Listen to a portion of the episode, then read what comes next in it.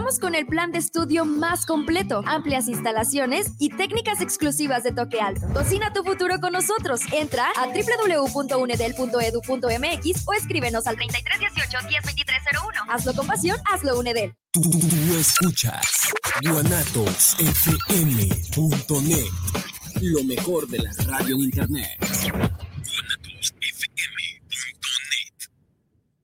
Los comentarios vertidos en este medio de comunicación son de exclusiva responsabilidad de quienes las emiten y no representan necesariamente el pensamiento ni la línea de guanatosfm.net.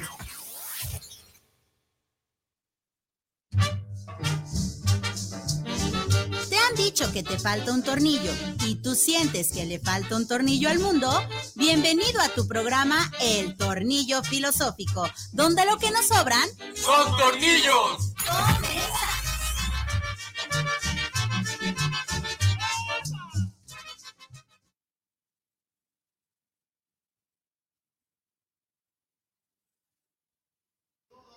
¿Qué tal? Buenas tardes, queridos tornillo escuchas de esta y otras realidades. Bienvenidos a este su programa, El Tornillo Filosófico. Isra, ¿me ayudas? Porque me siento solito. ¿Sí? ¿Sí me ayudas? A, ver, Bruno. Va. Bienvenidos a su programa El Tornillo Filosófico, donde lo que nos sobran son, tornillos. Así es, gracias, Isra. Gracias a nuestra casa Guanatos FM por darnos este espacio por brindarnos eh, eh, todas las atenciones para poder transmitir hasta ustedes este programa tan interesante. Y pues bueno, como el día de hoy usted puede ver, eh, por el momento me encuentro solito, ¿verdad? Estamos aquí preparando una sorpresa para todos ustedes. Si ya vieron el banner, si ya vieron la publicidad, creo que ya se pueden dar una idea por dónde va la emisión del día de hoy. Pero pues bueno, quiero comenzar mandando saludos a mis compañeros tornillos, a todos los involucrados en este programa, porque pues bueno, pues el día de hoy no me pudieron acompañar, pero pues mandan sus, sus saludos, mandan sus notificaciones, mandan todo su apoyo para el proyecto, ¿verdad? Así que el día de hoy eh, vamos a hacer como un programa sumamente reflexivo. Sí, eh, usted nos ve, nos escucha acá en las transmisiones y pues sabe que está pues el cotorreo, sí, sabe que está así como el, el, desmadre que de repente solemos hacer aquí en el programa, pero también está como esta parte eh, eh, de profundizar en los temas, de poder observar las cosas desde otra perspectiva, como siempre se los decimos, ¿no? Eh, una de las finalidades del programa es que usted pueda analizar cualquier cosa, cualquier fenómeno desde una profundidad y con una, con una intención de análisis. Sin embargo, no sé si usted se ha preguntado alguna vez de, pues, ¿cómo será la vida de estos cabrones que están aquí? ¿No? O sea, así se la vivirán todo el tiempo. O sea, Bruno se la pasa pensando todo el tiempo, los demás que vienen se la pasan racionalizando y tratando de explicarle las cosas a todo. Pues bueno, el día de hoy vamos a hacer un ejercicio en el cual usted va a poder identificar las características, las situaciones que hay al estar eh, viviendo desde esta perspectiva de la filosofía, también el, también va una pista, ¿no? El cómo es vivir con un, con un filósofo, cómo es vivir con una persona que todo el tiempo se está cuestionando las cosas, ¿verdad? Entonces, esta tarde vamos a estar abonando un poquito a este tema, ¿verdad? Pero yo sí le voy a pedir, querido Tornillo Escucha, donde nos esté escuchando, sí, acuérdense que estamos, estamos en un reto junto con nuestro amigo Tomás de Radio WhatsApp Family, en el cual estamos viendo cuál de las dos emisiones logra llegar en primer lugar a recibir un saludo de los cinco continentes, ¿verdad? Nos faltan dos, entonces pues ahí vamos. si tenemos algún amigo que nos esté sintonizando en Asia, por favor, mándenos un mensaje, Isra estará al pendiente para hacérnoslo llegar. Y también si tenemos algún amigo en Oceanía, entonces, pues bueno, por ahí también nos faltan Asia y Oceanía. De los demás continentes, afortunadamente ya nos han saludado, pero eh, yo sí les voy a pedir a ustedes en donde se encuentren, en cualquier parte del mundo en el que usted nos esté sintonizando, pues que mande sus preguntas, mande eh, esas inquietudes que tiene, así como que, a ver, Bruno, me gustaría conocer para ti, no sé, eh, cuál es la mejor forma de gobierno, para ti cuál es la, la situación eh, la película favorita, la música más sobresaliente, vaya, cualquier pregunta que usted nos quiera hacer el día de hoy, pues vamos a, a buscar una manera de contestársela, no con la intención de que se genere esto como si estuviéramos hablando de una verdad absoluta, sino pues tratando de dar este punto de vista objetivo, este punto de vista que tiene que ver mucho con el pensamiento filosófico, ¿no? Y quiero hacer mención, antes de, de todos estos comentarios que nos puedan llegar y de todas las aportaciones que podamos hacer, de que todos podemos hacer ese pensamiento filosófico, ¿saben? Eh, por ahí se habla y se tiene como ciertos prejuicios, ciertos estigmas, ciertas visiones de que los filósofos son un, grupo privilegiado de gente sumamente intelectual. Ah, quizá esa visión se acerca un poquito a la realidad en el hecho de decir que sí son personas que eh, pasan muchos años de su vida estudiando sobre diferentes cuestiones. Sin embargo, hablar de, pensamiento filosófico es algo que está en nuestra naturaleza como seres humanos. Eh, todos podemos hacer estas preguntas que nos lleven a indagar sobre más cosas en el mundo, eh, respuestas que nosotros podamos sentir que, cualquiera que nos venga no satisface nuestras necesidades intelectuales. Basándonos en eso, obviamente, pues el hacer pensamiento filosófico es como cuando éramos niños, es regresar a esta etapa cuando éramos niños, cuando todo lo preguntábamos, cuando todo lo cuestionábamos, y no un cuestionamiento solamente por decir o por estar fregando de quiero hacer una pregunta tras pregunta. Eh, cuando somos niños realmente tenemos como esa hambre de conocer, eh, tenemos ganas de explorar, tenemos ganas de investigar y que las cosas, eh, el mundo en el que vivimos cada vez sea más interesante. Sin embargo, pues conforme vamos creciendo, conforme nos vamos metiendo a la cultura, conforme nos van eh, metiendo las cuestiones políticas, religiosas y, y toda esa sarta de cosas, pues poco a poco vamos dejando de preguntarnos sobre la realidad y simplemente vamos repitiendo las respuestas prefabricadas que nos dan y que nos hacen sentir cómodos, ¿no? En este caso, pues creo que una de las intenciones es que volvamos a ser como niños que nos atrevamos a preguntar, ¿saben? Porque a veces solamente aprendemos respuestas como para poder tenerla bajo la manga y si se me hacen una pregunta, el, eh, por ejemplo, ¿tú crees que Dios existe? Y sacas del, arsenal, sacas de la manga, el, sí, sí existe, porque no lo puedo cuestionar, porque solamente sabemos que existe. Entonces, eh, eh, estamos habituados a dar ese tipo de respuestas, pero la intención justamente del pensamiento filosófico el cual todos tenemos, pues es que nosotros poco a poco vayamos haciéndonos más cuestionamientos, más preguntas sobre la vida misma, ¿sí? Sobre la existencia. Hace poquito hablábamos de tres grandes autores, ¿no? De, de Kierkegaard, de Schopenhauer y, de Nietzsche. Y mencionábamos que para ellos era sumamente importante la vida misma del individuo, el, lo que estás viviendo en cada momento, en cada situación. Entonces, creo que es importante que nosotros volvamos a ver nuestra existencia, la existencia de cada uno de nosotros, que la podamos ver eh, en un sentido de eh, idealizar lo que es eh, lo mejor para todos nosotros, en este sentido de poder ver cuáles van a ser las herramientas que nosotros vamos a poder utilizar y algo muy importante, cómo nosotros nos vamos a poder enfrentar a la realidad. Si solamente queremos dar como respuestas programadas, si yo, si a mí me conforma el hecho de que me digan, tú apréndete eso, menciónalo y con eso vas a estar bien, o si realmente tengo una serie de necesidades intelectuales que necesitan subsanarse, ¿con qué?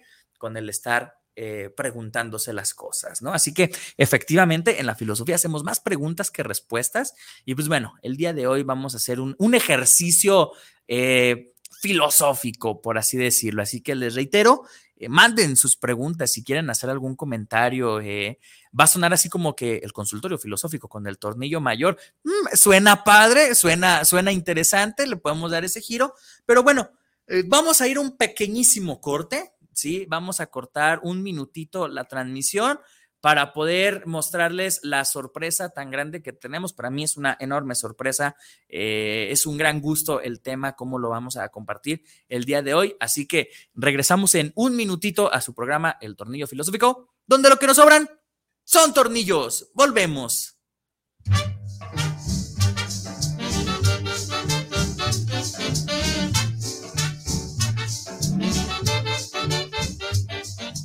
Estás en guanatosfm.net. ¿Qué tal? Soy Pepe Gordon. Este domingo hablaremos acerca de la sonrisa de la inteligencia y de la belleza que aparece en lugares inesperados con el poeta Armando Alanís Pulido, conocido como el bardo de las bardas, que hace circular la poesía por las calles. Y también escucharemos la cumbia con sabor a pop latino de la Bermúdez. Nos escuchamos este domingo a las 10 de la noche en la Hora Nacional. Crecer en el conocimiento. Volar con la imaginación. Esta es una producción de RTC de la Secretaría de Gobernación. Las mejores guzguerías, ven y saboreala solo en la Guzga de Guanatos FM. Contamos con hamburguesas de arrachera, hawaiana y de tocino, papas a la francesa, salchipulpos, salchitacos, biónicos, crepas y mucho, mucho más. Estamos ubicados en calle Fermín Riestra, número 1273, entre Pavo y Federalismo. Haz tus pedidos al número 33 33 33 0340. Entrega a domicilio con área limitada o busca búscanos en Didi Food como la Guzga de Guanatos FM. ¡Te esperamos! Semblanzas es un espacio para contar tu experiencia de vida y a través de tu testimonio conocerte y reconocer el valor de tu visión en este plano terrenal. Un programa por ti y para ti. Acompáñanos todos los miércoles a las 10 de la noche por guanatosfm.com net.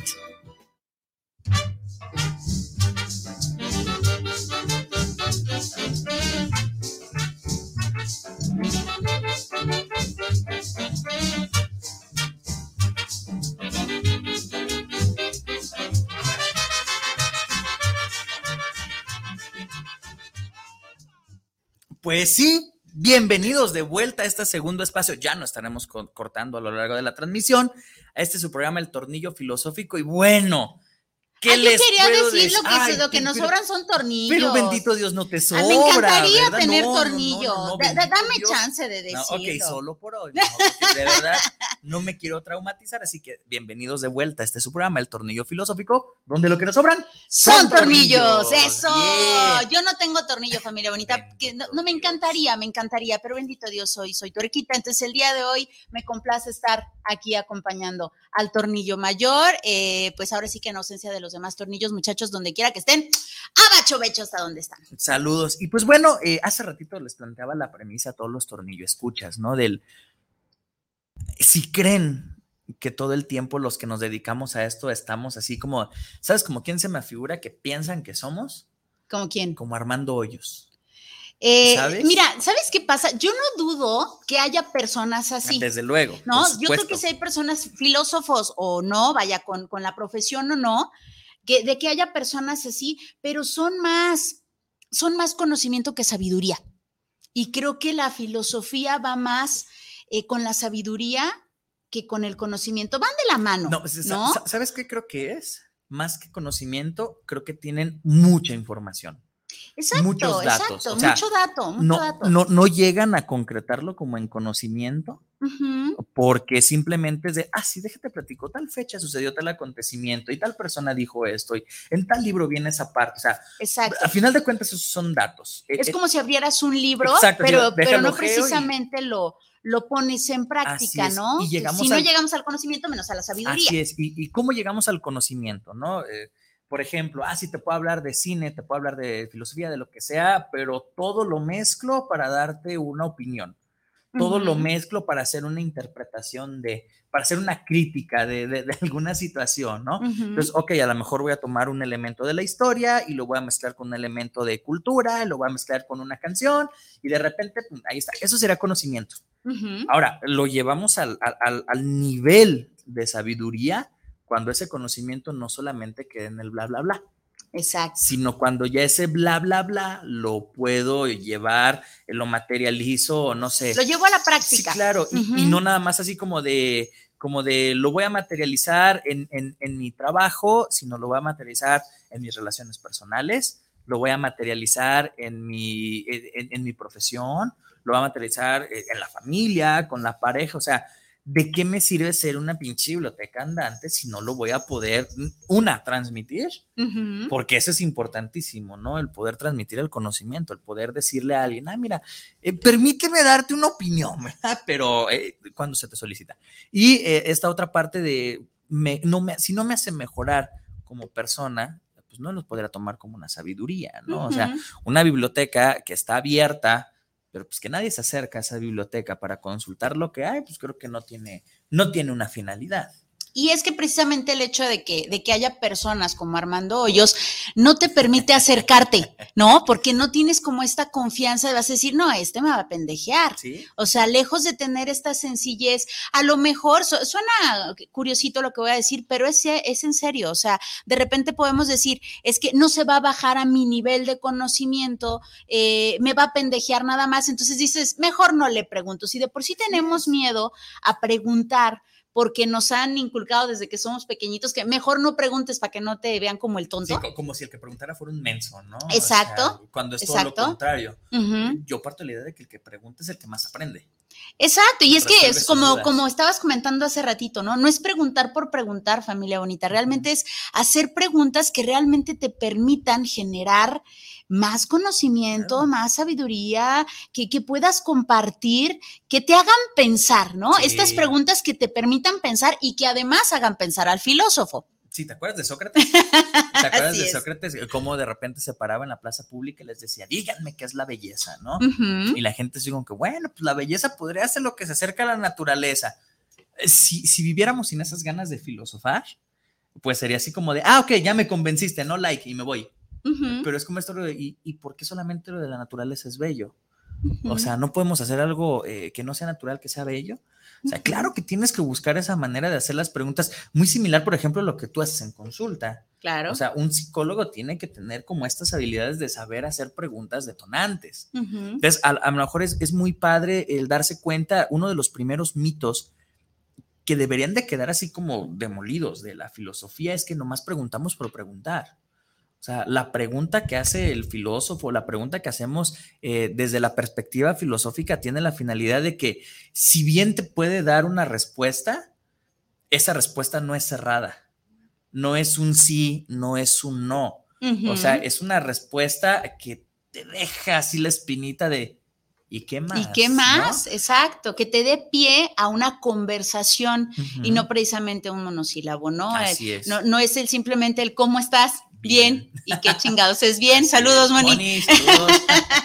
Entonces, eh, por ejemplo, hoy estando en clase teníamos esta, esta pregunta bastante interesante y cada quien daba una, una definición diferente porque era prohibidísimo verla del diccionario, ¿no? ¿Qué significa sacrificio? Y entonces cada persona, según su experiencia, te daba la definición de qué sacrificio. ¿Qué sacrificio, Bruno? Ay, me, lamentaste así, me por el vaso, eh, ¿verdad? eres filósofo, eres filósofo, venga. Yo, yo voy a partir más que de una teoría, como de un pensamiento que ha venido a lo largo de mi experiencia. Un sacrificio es la capacidad que tiene el ser humano. A mí los animales no se sacrifican entre ellos, ¿sabes? O sea, solamente es una acción del ser humano. El sacrificio es una acción que hace el ser humano en el que dejas algo que te beneficia por encontrar otra cosa que posiblemente te puede beneficiar. ¿Por qué digo posible? Porque nadie experimenta en cabeza ajena. O sea, tienes que saber si eso que dejaste a través de la experiencia te va a dar un resultado positivo, pero pues también viene el riesgo del que te va a dar un resultado negativo. Por eso nos cuesta mucho trabajo sacrificar cosas. No nos gusta sacrificar no, y al contrario, es así como que ese vivir en un hedonismo puro de no, no quiero sacrificar nada, quiero puras cosas que me traigan bien, que me traigan felicidad, que me tengan contento, que todo eso. Pero también es cierto, y ahora sí me meto como una perspectiva religiosa, eh, espiritual religiosa, un híbrido medio curioso, ¿no? El hecho de decir, híjole, creo que a veces cuando hacemos el sacrificio es cuando ganamos algo mayor. O sea, si yo no suelto algo, que, para mí puede ser como de, es que esto que tienes te da muchos beneficios, te da mucha felicidad, te da mucho esto, pero hasta que no lo sueltas, no te das la oportunidad de que caigan otro tipo de cosas. A lo mejor no esa misma felicidad o ese mismo bienestar en ese mismo aspecto o en ese mismo rubro, pero sí ese, esa felicidad o ese bienestar en otro. Y ahí es cuando dices, ay, güey, estaba más, más, más a gusto, más estable con la otra felicidad, con el otro bienestar o con este. ¿no? Entonces, eh, el sacrificio conflictúa al ser humano, ya lo decía Santa Teresa, ¿no? O sea, tenemos que sacrificar cosas si queremos encontrar la iluminación. Yo, por ejemplo, contestaba algo muy similar, que era, para mí sacrificio es dejar algo que te gusta por algo que te conviene. ¿No? Que prácticamente es lo mismo. Si nos ponemos a pensar, familia bonita, si tenemos, por ejemplo, un peso, eh, un sobrepeso, y entonces a mí me gusta mucho el pastel de chocolate, ¿no? Y entonces, este, decido, decido dejar eso que me gusta por lo que me conviene. ¿Qué me conviene mi salud? Y entonces necesitamos que sea más grande eso que me conviene para poder sacrificar eso que me gusta. Más no significa que tenga que haber ese dolor. Había muchas personas que decían, es que es algo que te duele, es que es algo que haces por los demás pues a lo mejor te empiezas a sacrificar por ti y no precisamente en esta, en, en lacerarte, ¿no? O sea, realmente es, es dejar eso que te gusta por algo que te conviene. pero yo creo que sí está implícito el dolor. Porque incluso el. Bueno, pero es que puede ser un ah, dolor interno, no, precisamente físico. No, no, no, no, O sea, hablamos de dolor en el sentido del concepto completo, ¿no? Yo creo que sí está implícito el dolor en el sacrificio. Pero ¿cuál es la bronca? Que nos clavamos en el dolor. O sea, en el. Sí, no, e, ese dolor no nos permite ver el bien, es, lo que te conviene. Y es como que la llaga, ¿no? O sea, ah, sí, tengo una llaga, déjame vuelvo a joder ahí en esa llaga, ¿no? En vez de decir, pues sí, esta llaga es una cicatriz del sacrificio que estoy haciendo y pues la voy a curar, la voy a arreglar y eh, ya me quedó la marca, ¿no? O sea, pero ah, se clava la gente en ese dolor, ¿sabes? Pero fíjate si no que duele, no sirve. Algo que no nos dicen es, es, que parte de este sacrificio es la aceptación del sacrificio. Sí, soy consciente de que voy a dejar esto. Exacto. Y entonces, mientras no nos hagamos conscientes, va a ser muy difícil que tú hagas ese sacrificio bien y de buenas, vaya. Sí, claro. ¿No? O sea, necesitamos aceptar que sí, estoy haciendo esto porque me conviene. Sí, digo que sí a este dolor, si tú quieres, digo que sí a este sacrificio. Si no dices que sí, no se va a poder. Ahora, yo te voy a regresar una pregunta. Venga. Por ahí se dice que la vida con un filósofo es muy sacrificada en muchos sentidos, ¿no? ¿Tú esperabas eh, tener esto en tu vida? O sea, el, eh, porque voy a balconear a lo mejor, ¿no? El que sean las 3, 4 de la mañana y estar platicando así como ahorita. O sea, de hecho, si no estuvieran los micrófonos y la cámara, pues, eso es lo que, es lo que hacemos, ¿no? regularmente, ¿no? O sea, pero tú, tú esperabas que conocer a alguien que se dedicara a esto fuera así? ¿O te sorprendió esa parte de, ah, mira, no es como un Armando Hoyos, ¿no? No es como esa situación. Fíjate que algo que a mí me ha ayudado muchísimo es que no te veo como el filósofo. Nunca te vi como el maestro filósofo, nunca te vi como el profesionista filósofo, simplemente te vi como Bruno, como un ser inteligente, como un, como un humano con mucho conocimiento, sabiduría y eso es lo único que, yo alcanzaba a ver. A lo mejor si me hubiera puesto es que es filósofo, a lo mejor si me tiemblan las patitas. Prejuicio, exacto, exacto. Pero a mí lo que me ayudó muchísimo es eso, porque ah, si hay algo que me puede encantar de este hombre es el conocimiento que tiene, ¿no? Esta, esta sabiduría, esta plática rica que tenemos, porque precisamente él va a la cal y yo a la leña. Él es agua, yo soy aceite, o viceversa.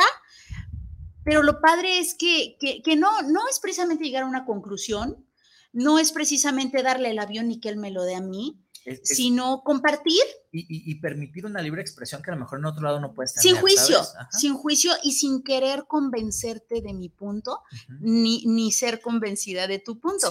que, es cierto, ¿eh? O sea, puede ser que me des tanto argumento que pueda cambiar mi. Exacto, a, poco sí, ¿no? Ah, déjale calo, ¿verdad? Exacto, pero sí, yo creo que eso es lo que a mí me ha ayudado mucho, que yo nunca vi esta parte de, de, es filósofo, porque si hubiera sido así, entonces a lo mejor sí me tiemblan las patitas. No, y fíjate, ahorita me acordé de algo que platicamos el otro día referente a, Jesús y que salió el, el, no es que me, ayudarás a recordar, bueno, si te acuerdas. sí, sé que platicamos de Jesús, pero... ¿Te acuerdas? que yo te decía, es que si tú partes de la premisa de que Jesús es el verdadero Hijo de Dios, toda tu argumentación está bien chingona y es bien certera. Y de igual forma, si, si, yo parto del presupuesto de que no fue el Hijo de Dios, simplemente fue un sabio, también toda mi argumentación está bien chida y bien certera. ¿Cuál es la bronca? Que ninguno de los dos, o qué, qué es lo, lo, lo bueno que ninguno de los dos trata de tener la razón. Exacto. Porque si a esa nos vamos es de, no, me estás partiendo un argumento para... Ah, tu argumento, tú partes de la premisa de que fue el Hijo de Dios madre, está poca madre lo que me estás diciendo, ¿no? Entonces yo parto de la premisa de que a lo mejor no fue el hijo de Dios, pues también está bien chido lo que te estoy diciendo, ¿no? Y no es como un, no, mi amor, es que tienes que ver que Jesús no fue el hijo de Dios. el, típico, ay, mi hijo tan pendejo, ay, tan pendejita, mi amor, ¿no? ay, ¿tú crees que es el hijo de Dios? Ay, qué padre, cosi, ¿no? O de igual es forma, ¿no? tú estás mal porque no crees en él como si fuera el hijo de Dios, por eso te va como te va, la chingada, o sea, ese tipo de cosas eh, creo que son y, te lo voy a decir así como desde la experiencia, es muy difícil que alguien que se dedica a esto tenga esa apertura, ¿sabes? Y lo digo porque me ha vivir con esa gente desde que tengo 16 años. O sea, la mayoría de las personas sí son como ese de, ah, yo soy bien chingón y, tú no vas a venir a sorprender con, con esos argumentos religiosos o no vas a venir a sorprender con esos argumentos de lo familiar o con esos argumentos de, de la experiencia. La experiencia, ah, sí hay mucha gente que, que, va con, por la vida con eso. Fíjate que esto que estás comentando me recuerda mucho a mi abuela que decía, se cree bien chingón, pero está bien pendejo, ¿no? O sea, porque es cierto, de repente encontramos ciertas personas que se creen la gran cosa y resulta de que, pues sí, a lo mejor tienen muchos datos, como comentabas, pero ah, no saben resolver una situación. ¿No? Entonces ahí es donde entra esto de te crees bien chingón, pero estás bien pendejo. Sí, y, realmente no solamente en el ámbito de la filosofía, ¿no? Mucha gente que se jacta de ser X cosa. Sí, porque no eh, solo es en la parte de la filosofía. o sea, sino de, ah, eh, vaya, eh, tú, lo sabes en tu gremio, ¿no? Los terapeutas, ¿no? Ah, soy el terapeuta más chingón y de repente decir y, la vida familiar cómo está, ¿no? Y la vida personal cómo está, ¿no? Sí, o incluso, por ejemplo, eh, las, las maestras, no me dejará mentir familia, las maestras que en el salón de clases dices, wow, pero ellas mismas dicen, yo no sé, con mis hijos no puedo. ¿No? Y es cierto, ahí es donde viene en casa de herrero, hasta, donde palo. Fíjate, hoy, me la pasé subiendo por las escaleras de la escuela pensando en ese dicho, porque no sé, llegó un... Es que ibas a ver a la gorda. no, sí, es que te lo juro, iba así como de, ¿por qué estoy pensando en ese dicho? O sea, te lo juro. Y me fui así, me, me metí en mi rollo en eso. Y esa es otra pregunta, o sea, ¿cómo, tú ves cuando de repente, porque sí es cierto eso, ¿no? De repente nos vamos como hilo de media y de repente vienen como esos 5 o 10 minutos en el que no estoy, en el que simplemente está como la cabeza así como aquí de repente, ¿qué pasó? O sea, eh, ¿Qué, pasa por tu mente cuando ves que Bruno hace eso? Eh, si no fueras Bruno, pensaría que, que, estás típico, ¿no? Está pensando en otra vieja, está pensando. Pero no, o sea, conozco, conozco a Bruno y me conozco a mí que de repente sí nos, nos vamos al infinito y más allá. Creo que eh, como, como buen hombre estás en tu caja de la nada. Y, y en esta caja de la nada en donde estás en la nada, ¿no? O de repente puedes estar pensando en, estas preguntas filosóficas que normalmente nos hacemos nosotros como seres humanos, que no las vas a escuchar si no aprendes a callar el mundo. Es necesario callar al resto del mundo, incluso los pajaritos cuando están cantando. Es necesario callar al ropavejero, a la patita polola y a la basura, porque Es, es, necesario que te escuches. Si no te escuchas, no vas a encontrar estas preguntas filosóficas de ti para ti y son realmente importantes para hacer tu, tu, tu, tu mí mismo, tu sí mismo, tu yo. Sí, claro. Y, necesitas fortalecerlo y necesitas hacerlo grandote, necesitas eh, darle esa fuerza que necesita, válgame la redundancia, para poder hacer crecer. Y es que es importante eh, que si bien se valen esos cinco minutos de estoy pensando en el infinito y más allá, y estoy pensando en la inmortalidad del cangrejo, y, me estoy acordando de las cosas que, porque posiblemente eh, vi, una vi una película, escuché una canción, leí algo y eso desató el, que se me fuera todo el rollo, ¿no? Y, de repente decir, ok, pero también vale la pena aterrizar. Sí, o sea, ¿de qué me sirve quedarme y encontrarle y querer buscarle el chilo negro a las cosas si de repente es como que, ah, ok, ya, oh, ya me quedó claro, aterrizo, ¿y ahora qué hay que hacer? ¿No? O sea, ¿qué es lo que sigue? Creo que es algo muy, muy padre, un ejercicio muy saludable de poder llevar esto del pensamiento filosófico a la vida diaria. O sea, no es el típico te quedaste en el viaje. porque sí hay mucha gente que se queda en el viaje, ¿no? O sea, de que se ondea y se ondea y se ondea y termina por mandar a chingar absolutamente todo. Pero resulta que también es sumamente interesante el hecho de que digas, ok, me permito eh, agregarle más a mi, a, mi, a, mi, conocimiento, le permito agregarme más a, mis experiencias, a mis interpretaciones, Y ahora sí como que, ah, ok, ya, ¿qué hay que hacer? Pero cabe mencionar eh, que aquí es donde, donde Bruno no me dejará mentir, familia, es necesario estar adquiriendo conocimiento, porque si no adquieres, tu mundo es pequeñito. Y este mundo pequeñito te va a hacer las mismas preguntas y vas a darte las mismas respuestas y vas a hacerte las mismas preguntas y te vas a dar las mismas respuestas. Es necesario que empieces a adquirir conocimiento, que empieces a comer a comer eh, en libros, en películas, en videos, en, en, exacto, en pláticas, pero no esas pláticas de qué crees que le pasó a doña Chunita, mira bien, déjate cuento, sino realmente eh, cosas que te sumen o que hagas que le sumen al otro y que empiecen estas preguntas, no precisamente de chisme, sino de verdad, una conversación. Y, y que no necesariamente tiene que haber otra persona de manera física, ¿no? O sea, cuando tú ya te vas haciendo de conocimiento, cuando te vas haciendo pues de esta, de esta información aplicada, o sea, tienes la capacidad o desarrollas la capacidad de ser sumamente objetivo y decir, a ver, en este momento voy a estar a favor o en contra de... Y mi otra parte va a estar así como de, como, como si pudieras dividir, fragmentar tu mente en varias partes y decir, "Mm, ahora voy a verlo desde esta perspectiva. O cuando tienes una duda, te, Sí. te, te plantean algo, por ejemplo, pues vamos a ver lo del asunto este tan sonado del aborto. Y entonces tú dices, a ver, ¿por qué dicen esto? Porque en la semana cuál, Eh, ¿de qué están hablando? ¿Por qué dicen esto? ¿Cuál es el argumento de? El hecho de decir, ¿desde qué perspectiva, desde qué contexto están hablando de lo que es vida? Sea, Y ¿en escuchar está- diferentes. ¿Y en qué se están basando? ¿No? O sea, se están basando en una cuestión política, en una cuestión religiosa, en una cuestión biológica, y de repente decir, ok, ¿qué está por encima de, no? ¿Es más importante lo biológico que lo social y lo religioso? ¿O es más importante lo religioso que lo biológico?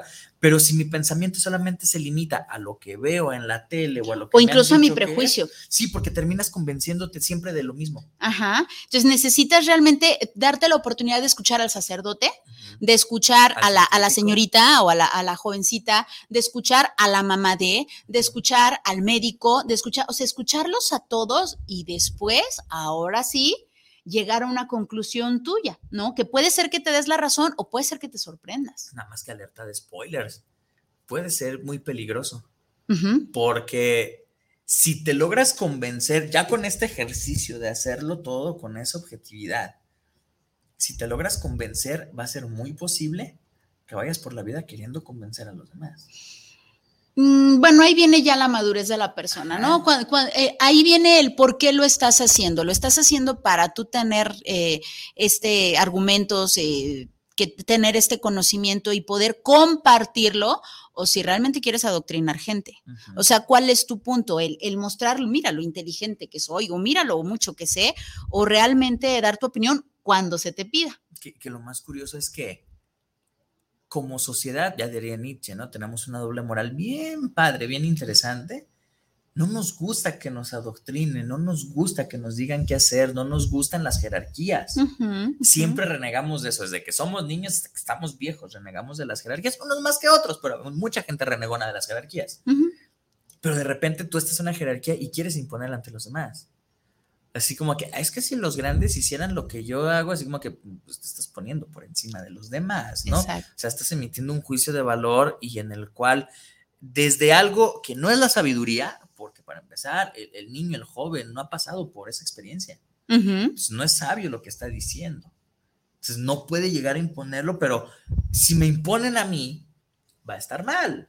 Pero si yo impongo algo, pues me lo tienen que respetar, ¿no? Entonces, estamos como en una doble moral sumamente complicada que obviamente ha permitido que se generen muchos conflictos sociales, llámale esta discusión del aborto, llámale esta discusión de la inclusión, llámale esta discusión de lo que eh, políticamente es correcto, de, de lo que es censurable, del por qué de repente ya hablamos de ciertas cosas que durante muchos años estaban como ocultas y que ahora las vemos como algo natural, ¿no? Por supuesto que estamos como en un desfase completo en el que no quiero que se me adoctrine, pero sí quiero respetar, sí quiero que me respeten cuando yo estoy adoctrinando a los demás. Ok, y, y aquí también eh, es donde tú puedes encontrar esos vacíos emocionales que Claro. tienes. ¿Por qué los quieres llenar con ese adoctrinar al otro?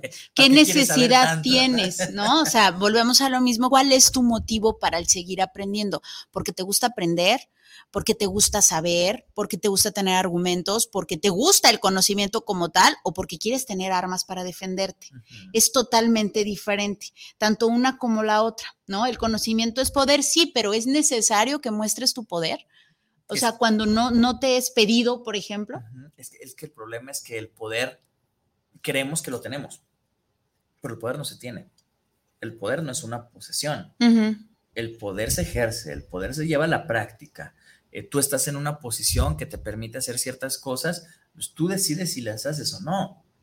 con el conocimiento eh, te pones en esa posición en el que puede ser una autoridad para poder determinar si algo, si alguien está haciendo un comentario y decirle, ¿sabes qué? Tu comentario pues sí está como medio medio carente, ¿verdad? Como que le falta carnita, como que nada más estás hablando por el hablar o el simplemente decir que estás bien pendejo.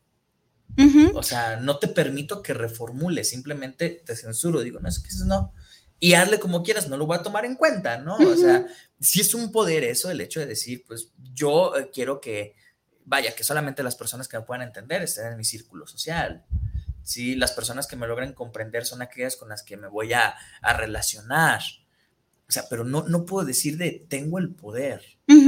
¿Cuál es el problema? Que el poder no te lo das tú mismo. El poder siempre es otorgado por los demás. Exacto. O sea, eso que dices de que es que tú solo te puedes dar ese poder, ese empoderamiento de... Ah, a veces es medio falaz esa, esa afirmación. O sea, porque siempre necesitas de alguien que permita que se le ejerza ese poder que tú tienes. Es que ese poder tú lo vas, eh, por, por llamarle de alguna manera, tú lo vas fortaleciendo, lo vas creando, pero no se va a notar hasta que lo puedas poner lo puedas exponer ante una persona o ante alguna situación, ¿no? Algo que nos, que, que nos jode mucho son los prejuicios, precisamente, en donde yo lejos de solamente exponer como, lo hacemos normalmente, en donde eh, nada más expone y punto, empiezas a decir eh, la crítica de mi abuela, ¿no? Te crees bien chingón, pero estás bien pendejo. Ya estás haciendo un prejuicio. Más bien ya estás haciendo un juicio. Así es. ¿No? Entonces tú dices, ay, pues está jovencito, está chiquito, eh, seguramente le falta experiencia y puede ser que te sorprenda. Puede ser que realmente eso que está diciendo venga de procesos muy amplios de reflexión. O sea, a lo mejor el jovencito tiene más tiempo para reflexionar que uno como adulto que anda en chinga, ¿no? Entonces, de repente sí es como de, ok, también hasta dónde voy a permitir que esa situación eh, tenga una injerencia en la vida real, en, mi bienestar, en, mi círculo social, ¿no? Porque también puedo decir, sí, si hay gente que viene y me dice cosas bien chingonas y, tiene, tiene la verdad o tiene cosas que son muy certeras. tiene la boca atascada de razón. pero yo quiero tomarlo en cuenta. sí. Sí, también viene esa parte de, ah, padre, les, les, reconozco que lo que están diciendo es bien chido, es bien certero, es bien real, es bien aplicable, pero yo quiero pensar lo que quiero pensar. Exacto, y también es muy respetable, claro. ¿no? O sea, y es como a veces esa lucha de poder de no, es que yo ya uní más adeptos a mí, más gente me va a dar la razón y andamos buscando la aprobación, ¿verdad? Es que, ¿verdad que sí es así como yo digo? Y tú así como, pues, pues pedo, ¿no? O sea, tú sabrás si para ti es verdad o no, cuál es la bronca cuando queremos eh, o cuando buscamos que alguien más valide lo que estamos pensando. porque al final de cuentas, si yo busco que alguien valide lo que yo estoy pensando, no tengo un interés por expresar lo que yo deseo, sino por expresar lo que otros desean.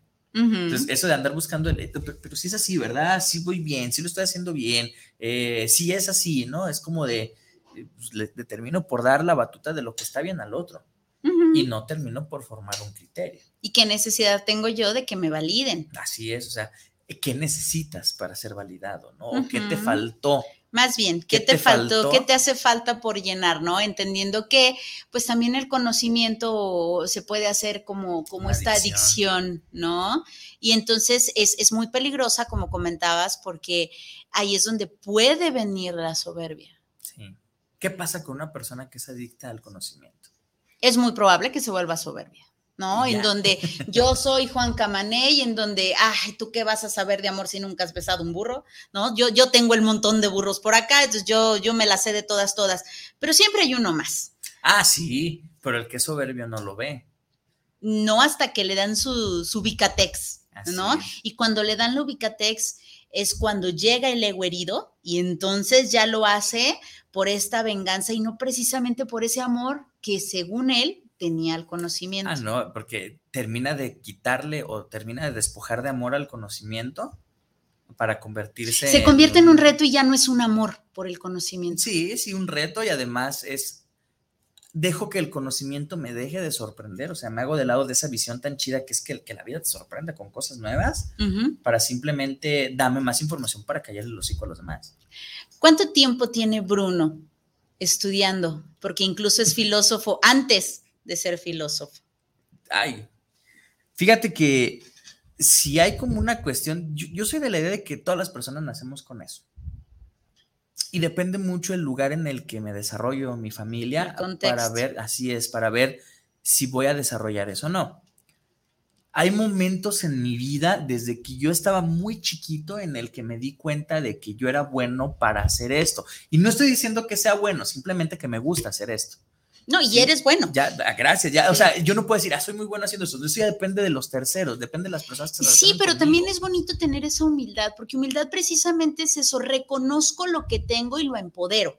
¿No? Porque mucha gente podría pensar que es como, ay, qué presumido, ay, qué soberbia, o hay que... No, es muy bonito cuando dices, soy chingón en lo que hago, eh, ya nací con esto, tengo esta habilidad, tengo esta capacidad y además lo empodero. Entonces, sí, soy de los mejores que sé, porque yo me he puesto, porque ya venía yo con eso. O sea, es tener la humildad sin, sin la intención de, de, presumir, ¿no? O sea, no quiero presumir, me comparo conmigo mismo.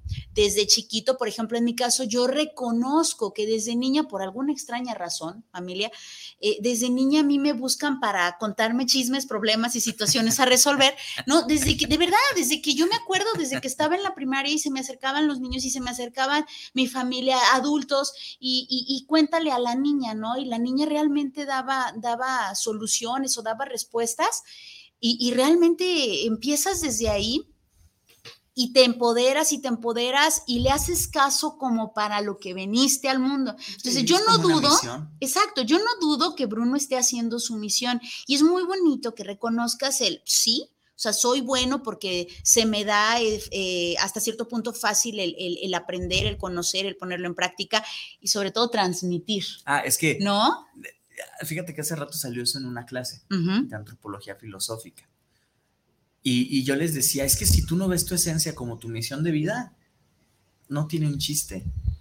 O sea, porque cuando logras combinar y descubrir que tu esencia es aquello a lo que vienes o a lo que te mandan, como lo quieras ver, es cuando no vas a estar como frustrado por lo que haces y puedes hacer las cosas de, como yo les digo, no, yo tengo la fortuna de no trabajar, porque yo haría esto sin que me paguen.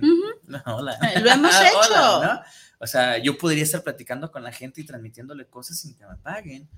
Es más, no me han depositado de la universidad, ¿verdad? Esas quincenas. Entonces, o sea, y, yo podría decir, ah, no me pagan la chingada, ¿no? O sea, pero no, yo sé que es un trabajo que es constante. Yo sé que es un trabajo, el, eh, lo que se hace aquí en el programa, ¿no? El que la gente se quede con ese, ¿a poco sí es cierto lo que están diciendo? No, déjame, pongo a leer. A lo mejor no, de primera instancia no van a agarrar el, el libro súper chingón de humanos a dioses, ¿verdad? A lo mejor un videito en YouTube, ¿no? O sea, a lo mejor esa parte. En ese sentido sí reconozco que, que, hago lo que me gusta y lo trato de hacer de la mejor manera. Pero te mencionaba de los momentos que me han llevado como a pensar en eso, ¿no? Eh, uno, el haber crecido en una casa donde pues, todos son libros. Libros en los libros. Sí, o sea, todos los muros eran libreros, todos, todos, todo te miento, ¿no? Entonces estaban los libreros en la sala y cada uno de nosotros en su cuarto tenía libreros. Eh, yo crecí como amigo de los libros, ¿sí? este, saludos a madre, no me dejará mentir. Eh, mi entretenimiento cuando no estaba jugando con algún juguete, con alguna figura, era estar leyendo. Sentado, o sea, sin molestar a nadie, leyendo, ¿no? Desde muy chiquito me enseñan a leer. ¿Qué pasaba eh, si, si te remontaras a esta, a esta infancia? ¿Qué pasaba con Bruno cuando leía un libro? Fíjate que yo en mi infancia no tuve la oportunidad de conocer muchas cosas. Es más, ni de salir de casa. a los traumas de la infancia, ¿verdad? Eh, pero no sentía que lo necesitara. ¿Sí me explico? Era como... si salgo o si saliera, me perdería la oportunidad de conocer a los griegos. Porque yo empecé con los griegos. Eh, a mí algo fundamental, eso que mencionó. Lectura no sencilla. Sí, o sea, para mí, eh, cuando llegó un libro de mitología griega a mis manos, fue así como de, wow. O sea, me quedé así como de, wow, yo había leído antes cosas, ¿no? El Principito pues, fue lo primero que leí y, todavía sigue siendo algo fundamental en, mi pensamiento, ¿no? Pero cuando llegó ese libro de, mitología griega, junto con otras mitologías de, que estoy haciendo un video en YouTube de eso, por cierto, eh, fue así como de, wow, quiero conocer más de esto. Y te empiezas a meter y te empiezas a meter y te empiezas a meter. Es que son como, como esas novelas. Como los capítulos de Exacto. Exacto. Entonces te picas. Sí, claro. Y, yo me acuerdo que decía, es como de, ah, no, o sea, quiero saber más. No sé si una parte inconsciente de mí, que es muy posible, así como que valía la situación de no salir de casa y la llenaba con ese estar contento con los libros. Te la cuento peor. Fallece mi papá. Y sí, yo ya traía ese hábito a la lectura, me encantaba devorar libros desde chiquito y de repente llegan a mi vida los cómics. Y el, tener esa cercanía con los cómics fue así como de, wow, o sea, este es, eh, mi mundo es este, ¿no? El, mundo está en mis manos. Entonces, para mí era fascinante poder descubrir, eh, desde muy chico también ya en la secundaria, ¿no? el poder ver que lo que hacía la gente estaba aquí, ¿no? O sea, ah, entiendo por qué hacen esa madre, ¿no? Entonces, eh, el que de repente yo pudiera tener una conversación con mis maestros, con mis directores, ya, y, de que te, te, validaban, ¿no? Así como que, ah, eso que dices está muy interesante. O sea, y era así como de, pues eso no lo aprendí en la calle, ¿no? Eso lo aprendí en casa con los libros. Y es que los libros te permitían, supongo que por eso no estaba la necesidad de salir, porque los, los libros te, te transportaban. Fíjate que, mi papá decía que aquel que leía mucho no tenía la necesidad de viajar. Es que viajas con la historia. Cuando te metes por completo, o sea, cuando los haces parte de ti. La historia sin fin. ¿no? ¿no? no, o sea, haz de cuenta. Vives, vives el, momento, la historia, la situación. Haz de, cuenta que yo me senté como el niño de la historia sin fin. O sea, y de repente era como de, ah, llegó el libro de los griegos y de repente, ¿cómo vivían los griegos? Y ahora quiero buscar algo de cómo vivían los griegos. Claro. Entonces de repente ya, ya ibas como armando el rompecabezas, ¿verdad? No era nada más lo que creían, sino lo que creían. Y cómo adoraban a los dioses y te ponías a investigar. O sea, e, el mundo se convierte en algo bien interesante cuando tienes las ganas de aprenderlo. Exacto.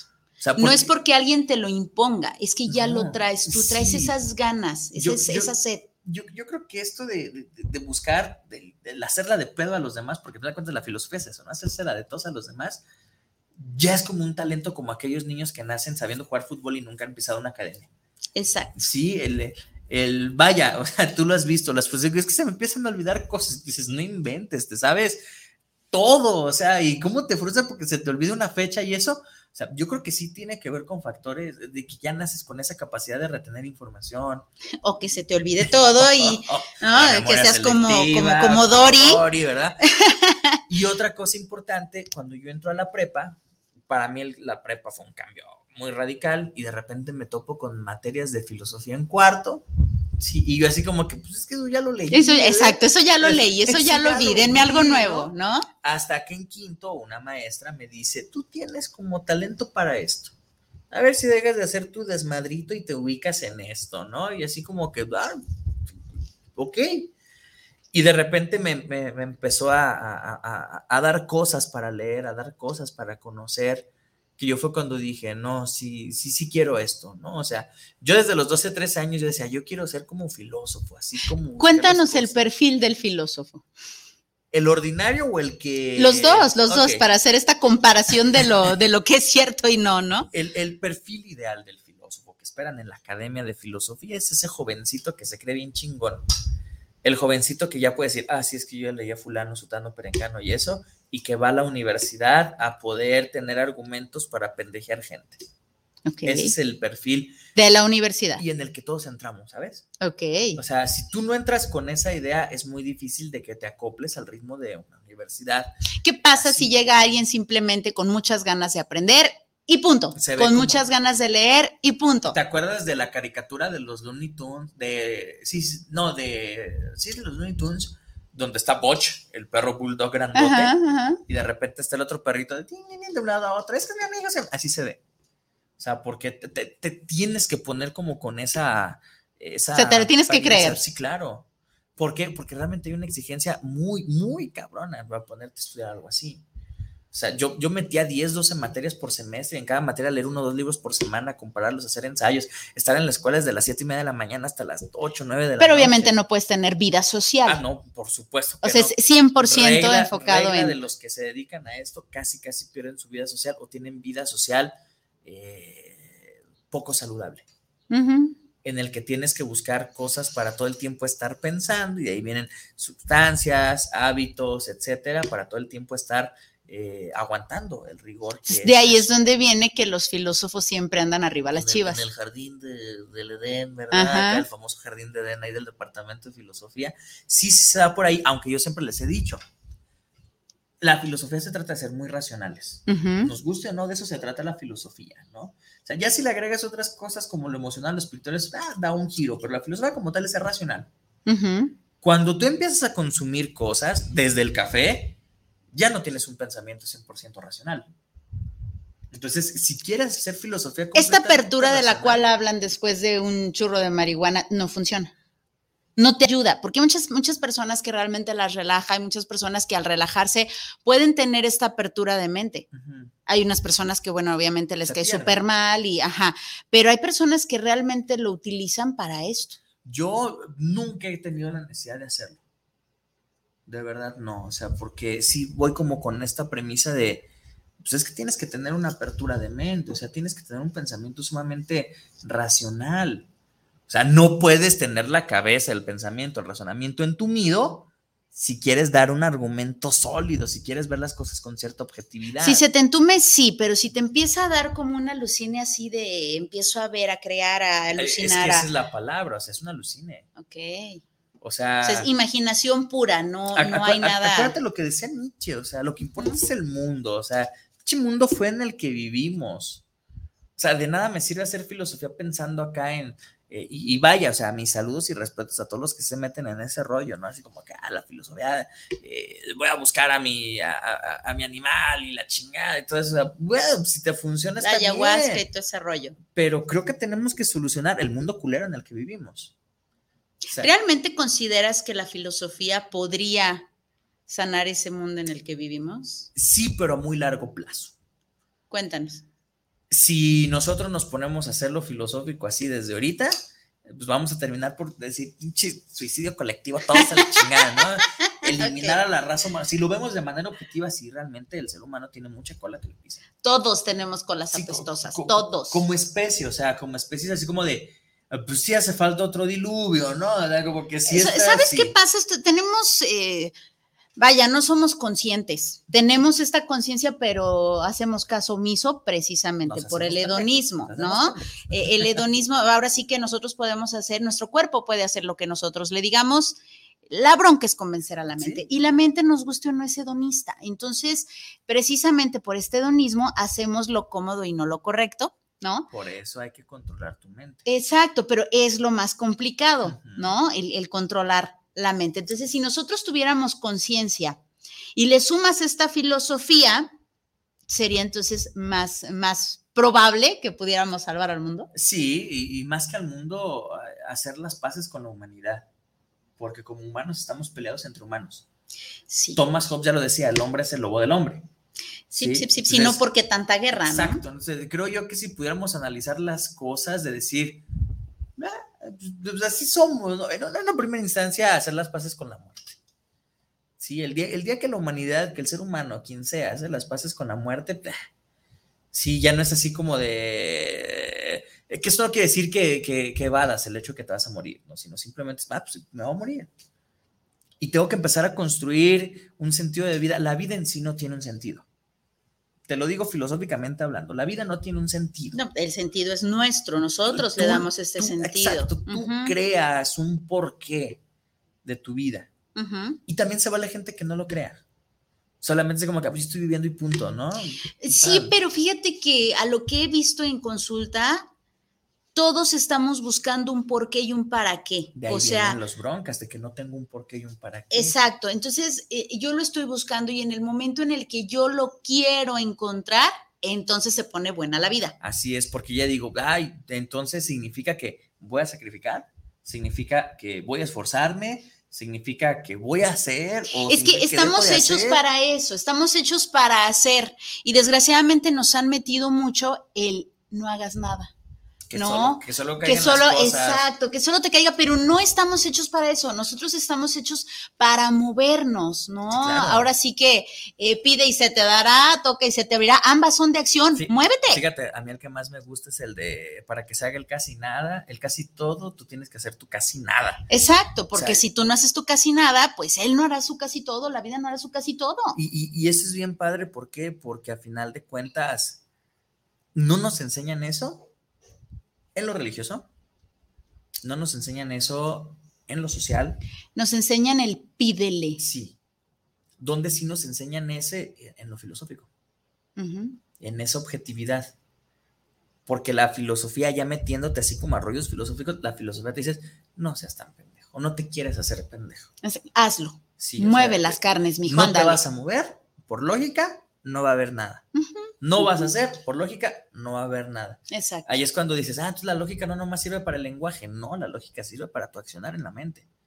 La lógica va a sonar muy metafísico, sí, pero la lógica es como la conciencia del universo. Y toda acción tiene una reacción. Y nosotros estamos acostumbrados a ver a la lógica como algo científico, que es completamente cierto, ¿no? Lo único de lo que el ser humano tiene certeza es de lo que la lógica y la matemática dicen. Punto.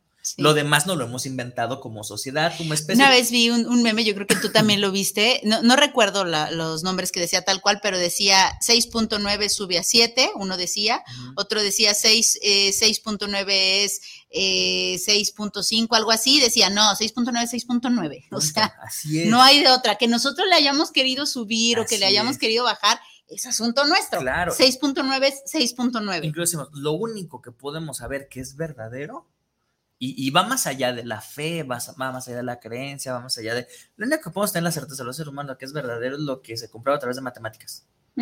Porque eso es inamovible y se comprueba y cada vez que lo haces funciona de la misma manera. Todo lo demás que nos hemos inventado, pues sí son inventos del ser humano. Qué chingón que, por ejemplo, con la fe, con la religión, la gente encuentre una forma de hacer el bien. Qué chingón que con la ciencia también la gente de repente encuentre la forma de hacer el bien pero no dejan de ser más que simples ideas que el ser humano ha construido a lo largo de su paso por el mundo. ¿A su favor? O, en, su, contra. ¿no? Vamos a saluditos, ¿te parece? Venga, venga, venga, venga. Ya se puso bueno. No, este bueno, es que. No, no, no, no, van a parar. Rogelio Vargas dice: Saludos, felicidades por su programa. Mi bellísimo padre. Héctor Baltasar García dice: Saludos y una manita así. Mando unas manitas así. Brother, a ver cuándo le caes al programa. Sí, te esperamos acá en el programa. Dice Socorro Rodríguez, hola, qué gusto verlos juntos. Muy buen tema. Saludos, muchas felicidades a ambos por sus enseñanzas. Muchas bendiciones. Mi querida madre. Saludos. Besotes. Y eh, Velarde, ah, nos dice saludos. Saludos, bro. Saludos a toda tu familia. Por acá tenemos un buen de saludos. ¿No tienes tú acá? Eh, yo creo que no. Yo nomás vengo aquí de, de metiche el día de hoy. Vienes de... Sí, no, yo vengo aquí relajada. Írame, írame. Qué bárbara. Roberto Arce, saludos al tornillo filosófico. Se sacaron un mil, un mil con esta edición del tornillo. Te escucho desde el comienzo, Tornillo, tocaste un nombre interesante como lo del consultorio con el tornillo mayor. Bueno, eh, ¿hay forma de hacer consultoría o acompañamiento a través de la filosofía? Sí. Y hay diferentes estrategias, hay diferentes métodos también. ¿Funciona? Pues yo creo que sí. No, sí funciona. Lo importante es que llegues con apertura de mente, porque si algo vas a hacer es pensar. No, y además, como en cualquier acompañamiento, llámale psicológico, filosófico, tanatológico, coach, lo que sea, te van a hacer pedacitos. Sí, sabes a lo que vas. Así es. Y a veces la gente llega con la idea de que es que yo venía que me dijeran que, me dijeras que no o que me dijeras qué, voy a hacer, ¿no? O que me sobaras el lomito. Se vale, se vale. Yo por por ejemplo, cuando llegan personitas así al consultorio sí les digo, a ver, mira, la situación está así, ¿qué deseas? ¿Le quieres trabajar para modificar, eh, para poder llegar a un equilibrio? ¿Nada más quieres que te escuche? O sea, ¿qué, deseas realmente, no? Hacer este vómito emocional para ir y es hacer el vómito emocional es como cuando estás en el agua, sales cinco minutos, tomas aire y te vuelves a meter al agua, ¿no? Es decir, te vuelves a meter al mugrero. O realmente le quieres dar, porque cuando le quieres dar, son cocolazos sabrosos. Ah, claro, y, sobre todo cuando utilizamos a, lo filosófico como una herramienta, o sea, tú llegas conmigo y te vas a poner a, ¿sabes? A, a, pensar. Vas a pensar. Oye, ¿cómo que tengo que pensarle para resolver algo emocional? Sí, y muchas veces. Y, entendiendo discusión como este compartir, ¿no? No precisamente como pelea, porque desgraciadamente sí tenemos esa idea de, entonces vamos a pelear en el consultorio. No, vamos a discutir, o sea, vamos a compartir ideas. Y la chamba del filósofo que se dedica al acompañamiento, pues es llevarte el límite a través de preguntas. Así es. Entonces, Robert Arce, ahí está el número, el consultorio, mándame un mensajito si, si deseas conocer algo así, pues con todo el gusto, ¿verdad? Valentín García Medina, saludos de la colonia San Marcos, saludos para el Tornillo Mayor y saludos para Viri Vargas, siempre transmitiendo la buena vibra positiva. ¡Eh! Agua y aceite, luz y oscuridad, de la oscuridad a la luz, ¿verdad? Entonces, pues, por ahí va, o sea, lo que mencionabas, ¿no? O sea, sí, tú toda bonita, positiva y eso, y yo así de cómo odio a los pitufos, ¿verdad? Pero bueno.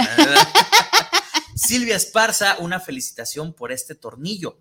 Está padrísimo el programa con la intervención de las ideas de una fémina. Saludos, le atinaron para este programa. Saludos, Silvia. Saludotes. Miguel Ángel Flores, el catiche, nunca viene, don Catiche. A ver cuándo viene, a ver cuándo viene. Dice, saludos desde la Colonia Auditorio. Una gran felicitación por esa transmisión especial y qué importante también es la opinión de una mujer. Saludos a Viri, nuestra mejor de las vibras. Gracias.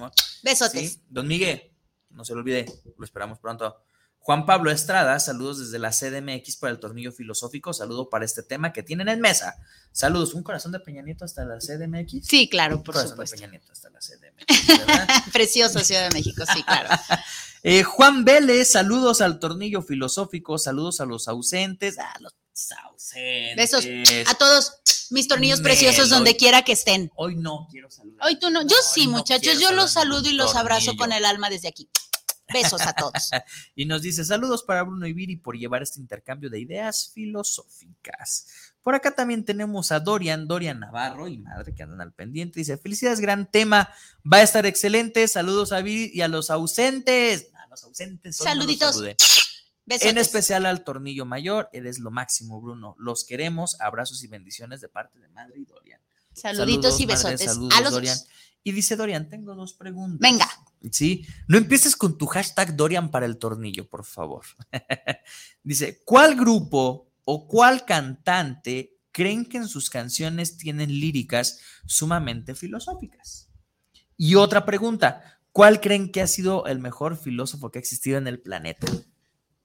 Dos preguntas. Sí, ya, ya, ya, ya sábanas, hijo, ¿para qué cobijas? ¿No? Sí, o sea, ya se está luciendo. Sí, bueno, pero venga. ¿Cuál para ti? El, que tú digas, ay, güey, las letras de este güey o de este grupo son sumamente filosóficas. Es que realmente eh, creo que todas, bueno, casi todas las canciones pudieran tener esta parte de la filosofía. No es tanto quien las transmite, sino quien las escucha y las preguntas o a dónde te llevan. Porque, por ejemplo, yo les voy a decir a alguien que me van a aventar jitomatazos, pero de verdad, sí, el señor Ricardo Arjona a mí sí me puede llevar desde que estaba en la primaria, y estoy hablando de 1810, desde que estaba ahí me puede llevar a muchas, a muchas preguntas, a muchas respuestas y sobre todo a meterme dentro de mí y empezar a buscar el, ¿por qué me llega esa canción? ¿Por qué me transmite esta emoción? ¿Por qué me enchina el pellejo si yo ni siquiera he vivido esta situación? ¿O sí? ¿No? Y entonces empiezo. exacto. Por ejemplo, la canción de Pingüinos en la cama, o sea, dices, por Dios, hay muchas canciones, el problema, o sea, exacto, no, platícales, o sea, de repente puedo ir en el coche manejando y puedo estar, exacto, puedo ir llorando, entonces esa canción eh, me puede llevar muy lejos, es más, hasta una canción de Cabá me puede hacer que profundice así de, ¿no? Una vez hicimos en, De la Oscuridad a la Luz eh, las canciones de José José, en donde empiezas a analizar, es más, las canciones de Amanda Miguel. Bueno, no, no, no, las de Hash, no, es que, repito, cada canción, excepto eh, No ciertas eso, no me canciones digas de... puerco, no eh, bueno, está bien, no diré nada.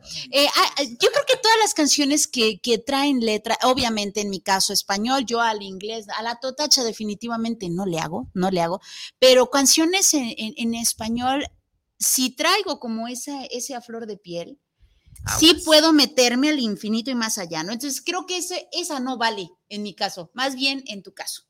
Fíjate, no, es que para ti algo filosófico te lo puede. Lo filosófico no es un gran filósofo, vaya. O sea, vuelvo al punto, todos tenemos pensamiento filosófico y si en ti ese pensamiento filosófico es detonado por Arjona, pues ya que... Eh, es, es un ejemplo porque realmente, digo, hay muchas, hay muchos, pues, pero digo Arjona porque sé que hay muchas personas, es más, en el. Facebook hay eh, para molestar a Arjona, ¿no? Claro. O sea, realmente hay muchísimos que tú dices, creo que, creo que es más por seguir como, Ir en contra de la rebelde, le ¿No? dicen, creo que van por ahí, pero sí, eh, mencioné a Arjona por eso, porque realmente hay muchas personas que dicen, ah, es que Arjona no sé qué hay, que es muy simple y la madre, pues sí, pero esta misma sim- simplicidad puede hacer que te metas muy profundo si tienes la apertura, otra vez, ¿no? Yo respondiendo a la Aldorian esa pregunta, yo creo que personas que sí escribieron con esa finalidad de, o sea, que sí tuvieron la intención de hacer algo filosófico, eh, no solamente en lo lírico, sino en lo musical, pues ya sabes, son los de Pink Floyd. Para mí sí es así como de esos güeyes tenían como eh, la intención, o sea, lo hicieron con intención, no solamente el a ver qué se le ocurre a la gente, ¿no? O sea, el dar un mensaje a ver cómo lo interpreta la gente. No, ellos sí tenían como ese, de esas ganas de profundizar, ¿no? Y por ahí muchas canciones de muchos artistas también tienen como esta intención, ¿no? Son creadas para dar un mensaje y que la gente lo reflexione. Eh, por ahí va, ¿no? El mejor filósofo para ti, de los que has conocido. Pues mira, yo creo que ya me la pegaste, ¿no? Porque realmente así que tú digas, qué bruto, qué bárbaro con los filósofos, no. Yo creo que, que Nietzsche, porque me lo has metido hasta por, ¿no? o sea, no, Nietzsche, no, no,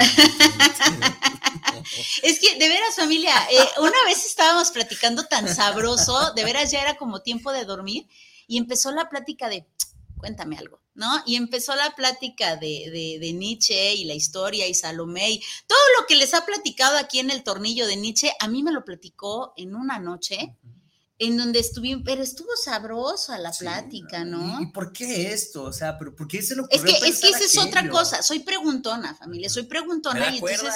Así es, entonces esta- estas preguntas hicieron que me gustara Nietzsche. Sí, a Que mí también el, el Diógenes, el perro, por ahí anda, pero estaba chido Ujú. también. Sí, fíjate que yo, eh, Nietzsche y Jesús, porque para mí Jesús sí fue un filósofo. mm, Sí, para mí sea, es otra cosa. pa- pero- Para mí sí fue Ujú. un filósofo. Bueno, su parte humana fue muy filosófica. Ah, ¿eh? para, sí. para poder entrar en, en- en controversia, sí. ¿no? Si es así, pues sí, me quedo con Este, Jesús. Su, su parte humana es muy filosófica y, y creo yo que eh, siempre lo he dicho y tú sabes que me ha costado muchos años el poder llegar a afirmar esas cosas. Creo que Nietzsche fue el único que entendió lo que dijo. O sea, y realmente creo que esos dos como filósofos son pues, otro, otro rollo, ¿no? Entonces, por ahí va el rollo. ¿Sí? Ok, bueno, contestando a Dorian, Así, saluditos, saludos, Dorian. Marisol Aceves dice, profe, un gusto escucharle, extraño sus charlas. Pues bueno, ¿qué les digo? Aquí está, hija, conéctate. Todos lo sabes, es que, es que así doy las clases. Sí, sí, No me sé, queda si, claro. no sé si hago bien o hago mal. Yo creo que aprendemos mejor No así. si Fíjate, ayer tenían en el programa de qué opinan los jóvenes eh, el tema de la historia. Y les mandaba yo el saludito diciéndoles que depende la persona que contara la historia, Sí. Era si te gustaba la historia o no. A lo mejor la filosofía no te gusta o tienes estos prejuicios, pero cuando empiezas a escuchar la filosofía como la cuenta Bruno, es así como de, ¿y qué más? ¿No? Ay. Sí, ¿y qué más? ¿No? Sí, es que sí influye mucho en todas las áreas del saber humano. Por supuesto que va a ¿Cómo lo influenciar la forma en la que se transmite, ¿no? Por ejemplo, mencionaba ayer el Dorian, no es que la historia no le gusta a los de mi edad. Y sí es cierto, ¿no? Pues es La que también si los maestros no le echan galleta, digo, también cabe mencionar que volvemos a lo mismo, no todos pueden ser historiadores, no todos pueden ser basureros, no todos pueden ser electricistas, no todos pueden ser psicólogos, médicos, etcétera. Obviamente va a haber personas a los que les fascina la historia y además si tienen maestro chingón, pues qué padre, ¿no? Y hay maestros que pueden ser muy chingones y si a ti no te entra la historia, no te va a entrar definitivamente y esto es muy respetable, ¿no? Sí, y además es, es importante darnos cuenta de que, pues, no porque nosotros hagamos el esfuerzo, a todas las personas les va a gustar la filosofía. Es que tenemos que haber de todo. La, diversidad, ¿no? Es precisamente lo que nos hace valiosos, porque somos únicos e irrepetibles. Y esta parte de ser únicos me permite a mí respetarte a ti y respetarme a mí. No tengo que cambiar para caerte bien, no tengo que cambiar para encajar, ni tampoco tú tienes que encajar eh, conmigo, ni tampoco tienes que caerme bien. Todos somos, repito, eh, diferentes y aquí es donde entra este respeto. Que como bien mencionabas hace rato, es algo que no nos enseñan cuando nos metemos a este mundo. Sí, porque realmente existe como esta competencia de, no, tú tienes que ser el, el más chingón sí, tú tienes que ser el que dé los mejores argumentos. Y lo curioso es que es fomentado desde los docentes, es fomentado desde los directivos, es fomentado desde los académicos, o sea, el de, no, o sea, cada vez tienes que presionarte más para, para poner tu conocimiento por encima del de los demás. Pero aquí estamos haciendo una competencia, una competencia insana. Sí, claro, porque ¿Tú crees que Sócrates, Platón o Aristóteles en la antigüedad andaban por la vida a ver quién era más chingón con los argumentos? Al contrario, ¿no? El conocimiento se transmitía de una forma o de otra, señor Platón, pero este... ni, que no vieran el contexto en el que murió Nietzsche, por ejemplo. Exacto. O sea, ni que no vieran el contexto en el que predicó Jesús. O sea, ni que no vean el contexto y nos podemos ir a otras culturas, ¿no? Cuando hablamos, por ejemplo, de, Mahoma, cuando hablamos de los árabes, cuando hablamos de otras culturas, o sea, no estamos hablando de que te voy a enseñar, o sea, yo vengo a ponerte la semilla y si la quieres hacer florecer tu asunto.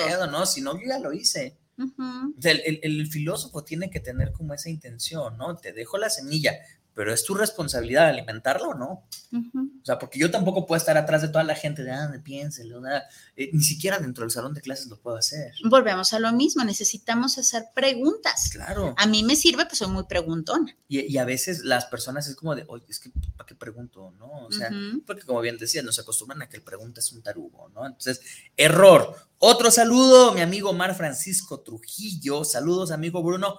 Saludos, ya me contarás cómo te fue con la candidatura, ¿verdad? Acá contando spoilers, ¿verdad? Ya me contarás cómo te fue la candidatura y si te vamos a ir a echar la mano en proyectos educativos, ¿verdad? Ahí estamos a la orden, amigos desde la prepa, imagínate. Saluditos. Sí, una vez, una vez casi me lo frego porque me dejó abandonado en el coche en un Walmart. Ya les, ya les contaré esas madre Santa, Madre Santa. La juventud de repente nos ponía cerca la tarugada, ¿verdad? Pero creo que también esa es parte importante creo que el que hace filosofía debe de ver. saludos, saludos. creo que el que hace filosofía y el que vive la filosofía casi siempre viene de un contexto adverso. Como los psicólogos. Traemos tantos, tantos asuntos a resolver que bueno. Creo, que, eh, los que vivimos, y ahora sí me incluyo, ¿no? Porque tú sabes que a mí esto me, apasiona muchísimo, ¿no? Creo que los que vivimos en esto de la filosofía tocamos fondo desde muy chicos, por alguna u otra razón. Y no es así como de vamos a buscar quién, por, por quién chingados es la culpa de que yo esté así. No, no, no, no, no. Eso ya es cosa de un consultorio.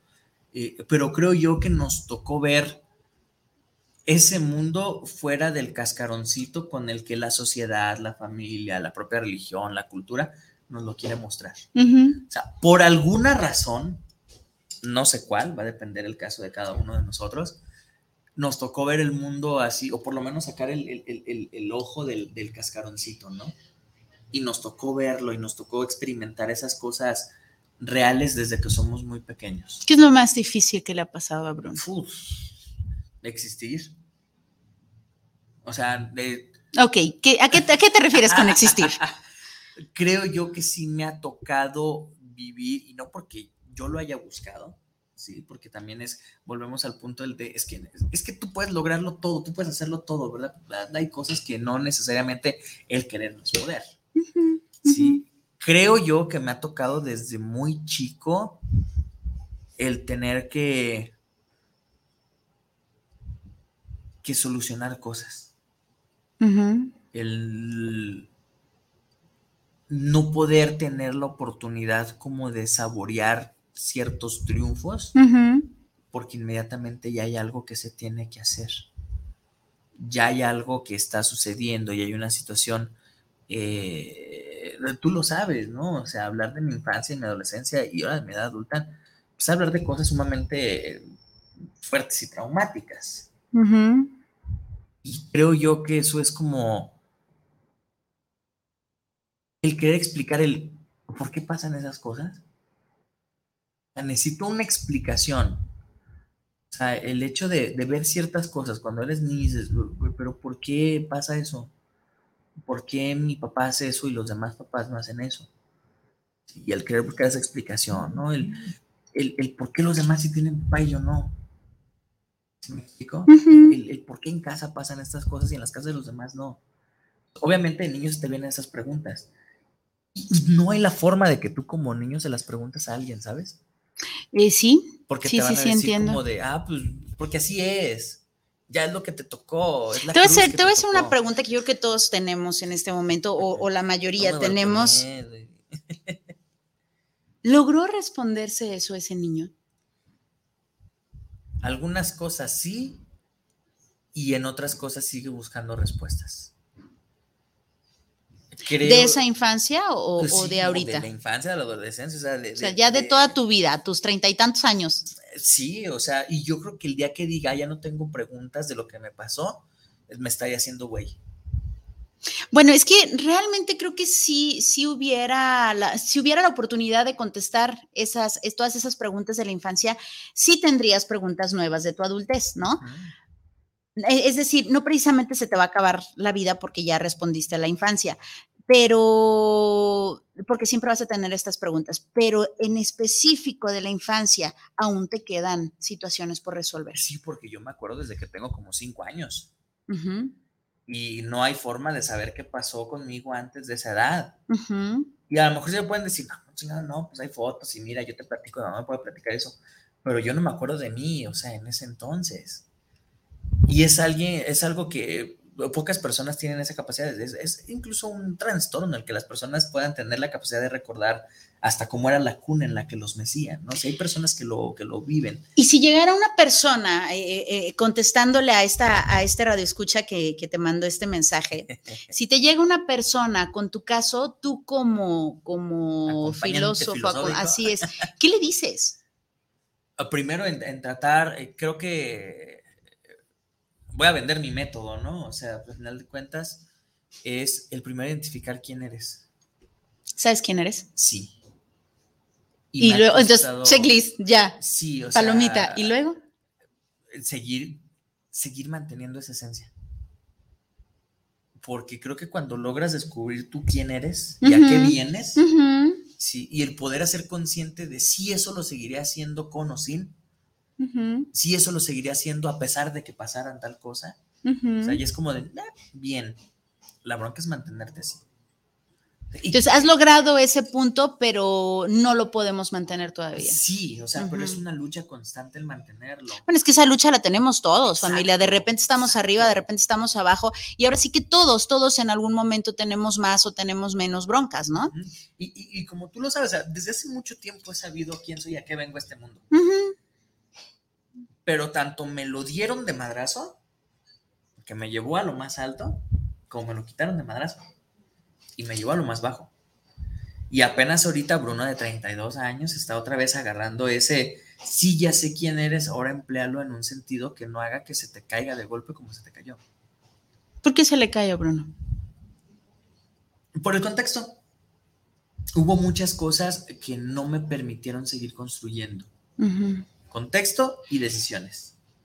Que al final de cuentas, todos pueden decir, pues sí, güey, pero pues todos vivimos en- en- en resolviendo cosas en nuestro contexto, tomando decisiones, que les hace pensar que el que hace filosofía no es igual a todos los demás. Exacto, y sobre todo, como siempre lo hemos comentado, no todos tenemos cola, unos más apestosa que otros, pero todos tenemos cola.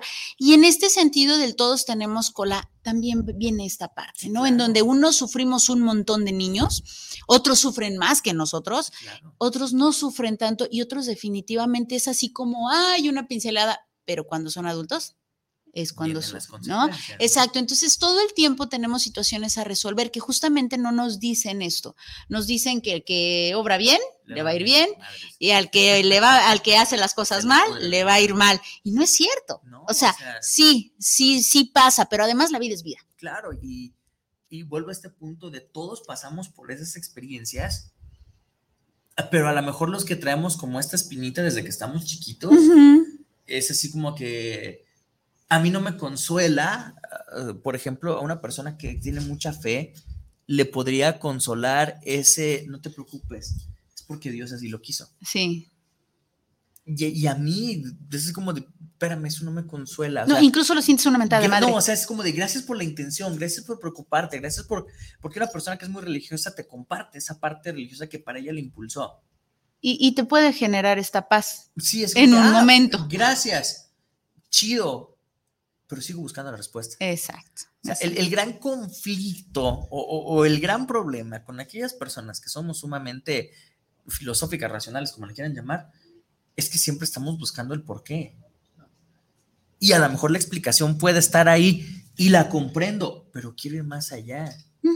O sea, sí tenemos ese pinche mal hábito, tú lo has visto, de profundizar hasta en lo que dices, güey, estás escuchando una canción, o sea, mames, Ujú. Sí, pero de repente llega esta parte y a veces no es consciente, ¿sabes? A veces Es que es eso, a- no a es consciente. insisto, ya Ujú. naces con eso de no, espérate, a ver, déjala, vuelvo a poner porque eh, me confieso, me culpa, tengo dos días escuchando la canción de Donde Miranda porque algo me, me está haciendo que la profundice y la profundice y la profundice. Y luego ya vi quiénes eran los güeyes que le escribieron, o sea, sí nacemos con eso. Y si en algo tan simple como una canción nos llega a conflictuar y nos llega así como de hasta que no tenga un porqué, ahora así de, ay, mi amor, escucha otra vez la canción de Donde Miras, o sea, hasta que no tenga ya todo eso en las manos, Ujú. lo externo, ahora imagínate con lo personal, que es tan Exacto. incognoscible. O sea, porque al final de cuentas, lo personal, pues regularmente es algo que pues, guardamos para nosotros.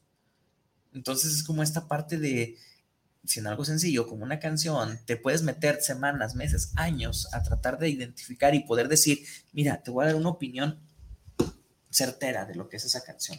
Ujú. Y no para que te guste, sino porque yo necesitaba. Es mi opinión. Ajá, o sea, esa Ujú. opinión es mía del por qué me gustó esa canción. Ujú. Ahora imagínate con una cuestión de la vida. Exacto. O sea, Algo que realmente sea trascendental, ¿no? Sí, o sea, realmente vivimos en angustia, sí. Y no la angustia en un sentido, nega- en un sentido negativo, sino en esa angustia del, eh, pues, pues, es mi vida y no sé ni cuándo, ni cómo, ni dónde va a terminar. Y entonces le llamamos la esencia del filósofo. Así es, ¿no? ¿no? Y, y tú preguntabas, ¿quién eres? ¿Qué harías con sin dinero? Lo, lo que hemos platicado en Sí, varios sí, sí. talleres, ¿no? El- eh, yo me dedicaría a, a transmitir el conocimiento, aprender cosas nuevas y transmitirlas. Con o sin familia, con o sin dinero, con o sin escuela, con o sin títulos, con o sin eso. O sea, creo que por eso me mandaron. Es lo tuyo. Sí. Y, y- y es así como de cuando dices, ok, tengo que buscar constantemente luchar Ujú. para no perder eso. Porque podría decir, ah, ¿sabes qué? Pues yo ya no voy a hablar si no hay, yo no voy a transmitir lo que sé si no hay dinero de por medio. Ujú. Sí, y no estaría en Fóbica como hoy, vamos a estar a las 9.30 de la noche en el Festival Fóbica. Acompáñanos. Sí, no se casa, lo pierdan, no se lo pierdan. Sí, llame ya. No estaría aquí, Ujú. ¿sí? No estaría... eh, si es complicado, no estaría incluso disfrutando, aunque decir, puta madre, no me han depositado, o sea, sí pesa. Mm. sí pesa. Directivos, ¿verdad? O sea, sí pesa, pero tú lo has visto así como que pues, no me han depositado, sé que lo van a hacer, pero pues ahí voy a hacerlo. ¿no? Claro. O sea, es como de, ah, eso es, tu sentido es lo que te impulsa a levantarte todos los días, aunque el mundo se esté derrumbando. ¿Tú por qué y tú para qué? Así es. Y tú lo has visto, puede haber broncas de todo tipo y ah, ahí vamos a, a la labor de la docencia, a la labor de la enseñanza, ¿no? Es- cuesta un trabajo, sí, sí, cuesta un montón de trabajo y llegan eh, eh, muchas frustraciones y llegan muchos dolores de cabeza y, y, y ahora muchos dolores físicos porque pues el, el pensar acaba el cuerpo. Claro. El pensar acaba el cuerpo, ¿no? Entonces de repente es como de, pues, los 30 pareces de 50. ¿no? ¿Te acuerdas de los niños en el trompo mágico? Ah, sí, sí, sí, tienen que, tienes que O sea, contarles. una vez fuimos a hacer una actividad al trompo mágico y vamos junto con otras compañeras y fue así como de, ah, ¿cuántos años creen que tiene? No, 18. Y otra compañera, ¿cuántos? No, 20. Llegan con Viri, ¿cuántos años creen que tiene ella? No, pues como 25, ¿verdad? Y todos, ah, hombre. ¿Y cuántos creen que tengo yo? Y un niño, 45. Y yo, hijo de la chingada, o sea, o sea, Y es mucho más chico que yo, familia. O sea, yo me moría de la risa, por Sí, supuesto. claro, pero, pero es que realmente sí influye mucho. hay un desgaste, o sea, si de por sí hay un desgaste físico ordinario, el desgaste... Yo creo que si te quitas la barba y te cortas el cabello, no, te regresa, te regresa a tu edad. No estoy buscando bueno, es que a mí me gusta mucho el cabello corto, mi, familia. Mi padre decía que hay que envejecer con dignidad. No estoy ah, Estás a gusto así. Sí, sí, así. bendita barba y bendito pelo. De verdad me, me, siento a gusto así, ¿no? en su momento a lo mejor no. O sea, porque también eso es algo bien consciente del de, pensar que las cosas son cambiantes. Y no me puedo casar con una forma de ver el siempre va a ser así. Ya no estoy en la adolescencia. sí, y la adolescencia del filo, de los, de los niños que nos gusta esto en la adolescencia es, sí, así me voy a morir y así será todo el tiempo.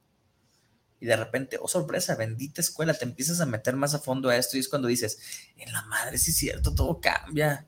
La vida es cambiante. Y nos metemos en ese conflicto de no, quiero mantener el status quo decir, no, tienes que ser subversivo hasta contigo. No, ni más, es que matar el status quo. No, tienes que ser subversivo contigo. Es que una cosa es lo que tú quieres y otra cosa es lo que es, ¿no? O sea, hay cosas que ya son así. Eh, una persona podría decir, yo no me quiero morir, no es si quieres, mijo, o sea, quieras, no quieras, te guste, no te guste, estés de acuerdo o no, va a pasar, ¿no? Y, fíjate que muchas veces cuando eres un jovencito que trae estas ideas, pues de repente es así como de, no, voy a convencer a todos. Ajá. Mal. Voy a hacer una nueva, pues, hazlo pues, intenta. Y, el que resulta convencido del chale, o sea, es uno mismo. Sí. Entonces, ah, por ahí va la respuesta. La vida es cambiante y hay cosas que no cambian. Sí.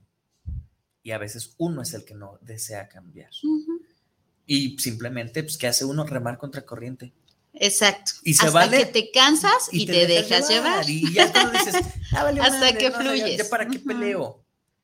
Pero creo que lo importante es todo el tiempo estar. Hay mucha gente que lo hace. Yo voy más del otro lado y no precisamente por esto de ser borrego, sino realmente, eh, Bruno no me dejará mentir, si considero yo que tengo razón, peleo, muerdo, pico y doy comezón. Y si de plano, ¿sabes qué? Tienes razón, ya, doble las manitas. No, no, no soy mucho de desgastarme por andar remando contra corriente. En lo personal, no, yo paso. Y los que nacemos con esta espinita es, es la forma de vida ir contracorriente, o sea, como hasta algo patológico, ¿sabes? Yo soy rebelde con causa. O sea, pero acá es algo patológico, o sea, si no es conflicto, si no hay conflicto, no me sabe. Sí, es como de, ¿por qué? Pues porque el cuestionar genera conflicto. Sí, no, depende para qué cuestionas, vuelvo a lo mismo. Es que depende si estás cuestionando para saber, para defenderte, para argumentar por ganar, o si simplemente estás cuestionando para tú generar conocimiento en ti, para generar esta sabiduría y en algún momento ponerlo al servicio de. Entonces depende, depende cuál sea tu, situación, cuál sea tu, tu forma de pensar eh, o, cuál sea tu, por qué preguntar. Porque si es, repito, hay veces que nada más escuchas para contestar y hay veces que escuchas para aprender. pero, por ejemplo, el cuestionar en el sentido filosófico sí es conflictivo porque sabes que esa pregunta te va, te va, a mover cosas. A ti. Sí. De ti para ti. Sí. No precisamente hacérsela de pedo a alguien más, porque hace, hace rato comentabas eso, ¿no? O sea, es parte de ser filósofo. Sí, es parte, ¿no? O sea, a la socrática, con la ironía, ¿no? ¿Por qué piensas eso? ah, entonces estás diciendo eso y de repente a la gente no le gusta que los, que los confrontes. Y no, porque se sienten eh, sometidos, sometidos, más que ah, atacados, sometidos. Que sabes más que así, yo. Es, así es. Pero, o sea, eh, una pregunta bien planteada, un cuestionamiento bien hecho, te va a conflictuar porque te va a mover a que un chingo de cosas. Y, esta, y esta pregunta bien hecha también viene ese sentido del por qué o para qué estoy preguntando, ¿no? ¿Qué quieres ganar con esa pregunta? Exacto, porque por ejemplo, eh, las personas que estamos en, en, un acompañamiento, que estamos en un consultorio, Tú preguntas no precisamente por chisme o por joderlo, sino es para que esa persona escuche su respuesta y entonces empiece a generar esta solución, esta posible solución que a final de cuentas esa persona, esa respuesta la, trae dentro, ¿no? Entonces, esa es la intención y por eso puede o no enojarse la persona. Pero cuando estás en la calle nada más así porque sí y empiezas a hacer la de toques, es otro boleto. Ah, sí, claro, no me voy al mercado con, o el chisme, con un micrófono a decirles, díganme que es la verdad. ¿no? Hay personas que lo hacen. No, tendría sentido. Me refiero a ese conflicto constante de uno con uno y uno con la realidad. O sea, y, sobre todo, pues, ay, metemos cosas como la herida de la infancia, la injusticia, ¿verdad? Hijo de su pinche madre, ¿cómo la gente hace eso? Y te clavas, ¿no? En el cómo es posible que alguien, ah, sí, ahora entiendo, pero ¿por qué lo siguen haciendo, no? Sí, pinche gente, pinche todo. Sí, no, no, de, cómo odia los pitufos, ¿verdad? Pero bueno, vamos a más saluditos, no nos han dejado en paz, ¿verdad? Ana Luisa Ramos, saludos especiales al Tornillo Mayor y a Viri. Les extrañamos en De la Oscuridad a la Luz. Ya vamos a empezar, preciosos. De antemano, una disculpa. Han sido, creo que, creo que el primer programa que vamos a volver a hacer se va a llamar Resiliencia. Sí. Yo creo que de verdad ah, hemos pasado por muchas situaciones adversas en donde decimos, lo vamos a hacer y pasa una y pasa otra y pasa otra y son puras situaciones a resolver. ¿Qué pasa cuando tienes situaciones a resolver? Resuelves. Cuando tú te enfocas en resolver esa situación, a resolver, válgame la redundancia, no puedes hacer mil cosas a la vez. Tienes que enfocarte hasta que esa situación sea solucionada. ¿Por qué? Porque si no estás repartiendo energía por muchos lados y ninguna va a tener la energía que se merece. Es decir, quien mucho abarca, poco aprieta. Entonces, en esta situación eh, nos hemos dedicado a resolver, nos hemos dedicado a hacer. Hemos tenido tantas situaciones a resolver que hemos generado mucha resiliencia y esta resiliencia es precisamente para compartirlas con ustedes porque creo que, les va a servir, familia, creo que les va, eh, el hecho de que nosotros la compartamos, a nosotros nos va a servir de catarsis y a ustedes les va a servir como, como este experimentar en cabeza ajena. Entonces, de antemano, gracias, gracias, ¿cómo se llama? Ana Luisa Ramos. Gracias, preciosa. Ana Luisa, de verdad, mil disculpas por estos días eh, de ausencia, pero créanme ustedes que no es porque no querramos hacerlo, que no es porque no los extrañemos, sino porque hay muchas situaciones a resolver en este momento y cuando existe esto hay que resolver. Gracias. Así es. Besotes. Gracias y ya nos estaremos viendo los martes. Rubén Vega, saludos de la colonia Oblatos para el programa. Es un tema de la idea masculina con la femenina. Y es un programa totalmente diferente y les felicito. Gracias. Muchas gracias. Besotes. Por acá tenemos, ¿tienes algo más? De, repente me, hago bolas con esto del... El tiliche. ¿Cómo el haces los, los, los viernes? Ah, ¿verdad? Ah, ¿verdad? O sea, Aquí es donde, por ejemplo, Tade o Fer sí, la mano, ¿no? no, no, no, es, Lo bueno no y creen que es fácil, ¿verdad? O sea, lo agradecemos, por supuesto que lo agradecemos que estén al pendiente de eso, pero es una chinga estar volteando acá, acá, acá. Ah, ¿verdad? Porque ¿cómo le, ¿cómo le haces los viernes? No, bueno, me ha tocado cubrirte este par de semanas y si es así como de, de repente no falta el invitado que se agüite porque no lo ves. Ah, bueno, es que hay que platicar con, con el invitado y decirle, eh, oye, fíjate que de repente Isra me manda mensajitos y de repente los tengo que checar en el YouTube y de repente los tengo que checar en el Facebook Live. Y eh, por favor, si no te miro a los ojos, no es porque no te ponga atención, créeme que te escuche. O sea, sí, sí tienes que platicar antes con él, con el invitado. Porque no falte, te vengo a decir algo bien padre y no me pelas. no, no no es por ser mala onda. Exacto. Eh, Omar nos dice, Omar Francisco Trujillo Hernández dice que mañana es el proceso electoral allá, pues ánimo, brother. Éxito, éxito rotundo. Sí, eh, eh, sé que vas a hacer un buen papel, estoy seguro de eso. Si tienes razón, amigo. Tu amigo era la canción de la guitarra de los decadentes y decías que así ibas a ser por siempre. No es cierto. Jamás en la vida ese fue mi himno, esa canción de los auténticos de cada Desconozco, desconozco, pero te, creo, mi amor, te creo. ¿no? O sea, sí llegó un momento en el que yo decía, no, yo no voy a ser partícipe de todos los roles y estructuras sociales porque yo soy un joven racional. Luego tienes que trabajar, luego tienes que ir a la escuela. Algo que piensan la mayoría de los, de los jovencitos es cuando yo tenga 18 años me voy a ir de mi casa, voy a tener mi departamento, voy a tener un trabajo bien fregón, voy a ganar lo suficiente para jamás pedir prestado, bla, bla, bla, bla. Qué padre que piensen así, muchachos. De verdad, de todo corazón, de verdad, no como de repente las viejitas nos decían, ojalá que nunca, y era exacto, ¿no? No, no, de todo corazón deseo que así sea, que así sea porque eh, es, es, complicado de repente, sobre todo cuando de repente te avientas eh, responsabilidades que no son acorde a tu edad, pero ojalá, ojalá que así sea. No, y además eh, depende mucho del contexto, ¿no? A lo mejor estamos acostumbrados a que nuestros padres, nuestros abuelos pudieron hacer eso, pero no estaban. La situación es diferente. Sí, no Antes era mucho más sencillo. Fíjate, yo me acuerdo, eh, en 1810 mi abuela me platicaba eh, de la primaria pasabas a ser enfermera, por ejemplo, y todo bien y todo chido y todo perro, ¿no? O sea, no necesitabas tanta cosa. Ahorita maestrías, doctorados y demás, y hay veces que estás eh, prefiriendo ser Uber Didi o prefieres sacar un puesto de tacos o algo así, no porque tenga eh, algo negativo, al contrario, son deliciosos los tacos y bendito sea Dios, existen los Ubers y los Didis, este, pero realmente no es lo que tú estudiaste, ¿no? Entonces, la situación es diferente cada vez hay más profesionistas y menos oficios, ¿no?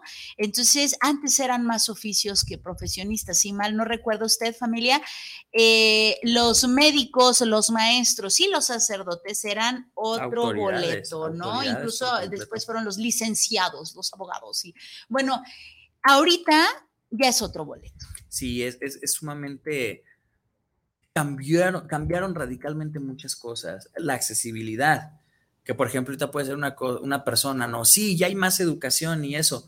Pues sí, pero cada vez basta menos el tener ese tipo de educación. y es que no todos pueden ser la, la, cabeza de una empresa, por ejemplo, ¿no? Entonces podemos estar muchos preparados para la cabeza de una empresa, pero la empresa solo necesita uno. Sí, y, es un grave error, ¿sabes? Porque nos enseñan a todos que a ser líderes cuando no nos dicen que no todos vamos a poder llegar a eso. Entonces, tienes un chingo de gente con un montón de capacidad que no está utilizando un solo espacio que hay.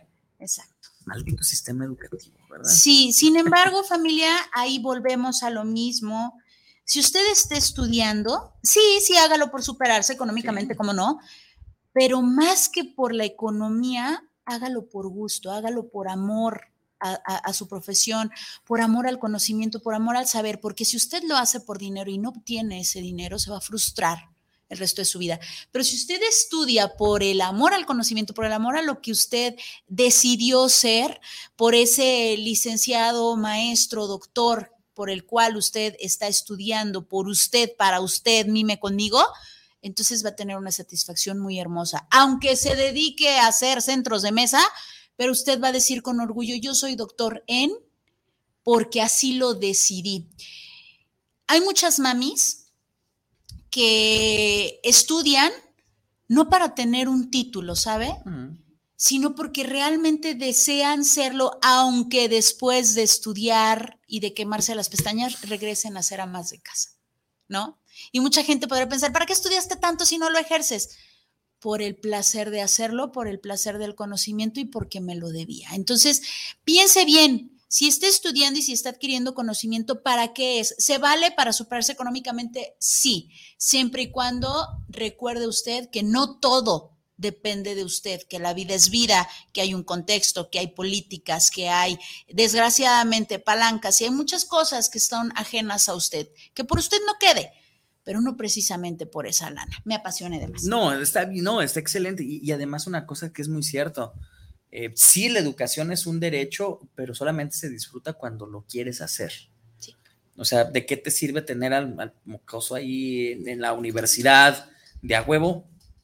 No, o sea, no funciona así. Hay muchas personas que, si lo, si lo hiciéramos por dinero, hay muchas personas que tienen, eh, con todo respeto lo digo, que tienen sus bodegas enormes en el mercado de abastos. Están, pero si ahogados en lana, y no tienen más que la primaria. Repito, lo digo con todo respeto, porque si es por lana, hay personas que son hacedoras de lana y no necesitan el conocimiento de la escuela. Por lo general tienen el conocimiento de la vida y también es muy válido, también es muy, muy fregón hay que inventarnos un programa de lo que es la vida y el conocimiento, ¿verdad? de la oscuridad a la luz. Digo, porque ahorita estoy aquí como de metiche, pero sé que aquí solamente los tornillos rifan, así que yo estoy...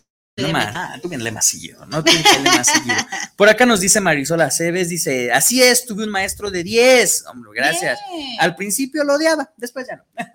ok, suele, suele Perdón, sí, suele, pasar. ¿no? Y nos pregunta, ¿qué se debe que uno no recuerde eso de la infancia como de los 3 a los 5 años? Normalmente es un mecanismo de defensa en donde si tú sufriste mucho, tu cuerpo mismo te salva, tu mente misma te salva y entonces empiezan como ciertas lagunas mentales y simplemente es más sencillo para él decir, sabe, no sé qué pasó, ¿no? Porque incluso hay muchas personas que fueron abusadas sexualmente y no lo recuerdan, ¿no? Hasta que te metes a hipnosis ericksoniana y bla, bla, bla, bla, bla, bla, bla. No lo recuerdas por este mecanismo de defensa. Me dolió tanto que decidí no acordarme. Eh, pueden ser miles de cosas, pero por lo general esa es de las principales. Y otra biológica porque el cerebro no está perfectamente diseñado a esa edad para poder mantener la memoria, ¿no? La memoria se estimula a través de experiencias que entre los 3 y los 5 años todavía no tenemos todo el tiempo. Entonces hay una cosa multifactorial, ¿sí? Lo bonito y lo, la, oscuridad y la luz, ¿verdad? Jennifer nos dice, profe, mándeme saludos. Saludos. saludos, Jenny. Y dice, de grande quiero ser como su novia. Ay, mi vida. ser como tú, mi amor. No, corazón, eres única, irrepetible y maravillosa, te lo puedo asegurar. bueno, por acá, pues bueno, creo que por aquí ya, ya andamos así. De repente se transmiten multicanal, eh, pero bueno, ¿en qué te quedas? Día de hoy? Me quedo con el placer de haber acompañado al tornillo mayor. Ahora sí que repito, vine de Metiche, me, por ahí me, enteré que iba a estar él solo y, dije, bueno, voy a, voy a hacer este, un poquito de compañía. Me quedo con el placer de, estar contigo, compartir contigo en tu programa del tornillo filosófico, eh, extrañando a los chicos, no hubiera venido si, si los chicos estuvieran aquí, por supuesto que no. Si hay una política en este programa es que las tuercas no entran. Eh, por lo general el tornillo es el que entra y luego le explico. Mm. Entonces, eh, me, quedo, me quedo con el placer de estar aquí. Gracias, familia bonita, por habernos sintonizado. Gracias por la invitación no invitada. Nomás me metí como, como la humedad. Besos a todos los tornillos preciosos que están en donde tengan que estar. Les mando un abrazote gigantorme. Gracias. Muchas gracias. No, yo me quedo muy contento de que hayas estado aquí. Eh, creo que era importante que, la gente viera como el detrás de cámaras, a pesar de estar en la cámara, ¿no? De lo que nos lleva tanto desde el lado de la filosofía como desde el lado de la psicología, desde el lado de la enseñanza como del acompañamiento, al por qué nos apasiona eso, por qué hacemos estos espacios porque somos personas que vivimos bajo este mood, vivimos bajo esta, eh, de esta visión del ¿y qué más hay? ¿no? Eh, gracias por compartirlo conmigo, gracias por invitarme a compartir mi vida contigo, sí, gracias por estar siempre al pendiente y siempre ayudándome a, las cosas que, que, se tienen que hacer, a, ayudarme de repente a, a salvar ciertas situaciones, ¿sí? Eh, soy mucha cabeza, pero a veces muy poca, muy poco corazón. Y ahí es donde entras tú a sacarme esa parte bonita de ser humano. Gracias por estar aquí. Te amo mucho. Gracias por la invitación, yo también. y pues bueno, ah, y pues bueno, gracias, gracias a nuestra casa que es Guanatos FM, la mejor radio por internet, no de esta, sino de todas las realidades a donde llegue la transmisión. Gracias a usted por estarnos sintonizando. De verdad, hay muchas cosas. Si nos quiere decir, comentar, pues bueno, aproveche las redes sociales. Ahí está el Facebook, ahí está el celular, ahí está el YouTube, ahí están todas las plataformas por las que llegamos. Y recuerden que nos vemos la próxima semana, a ver si ya vienen estos gañanes, ¿verdad? A ver si ya vienen, si ya se dignan en venir. Si no te vas a quedar solito. No, le caes, le caes, le caes, ¿no? Eh, te traes al Dorian.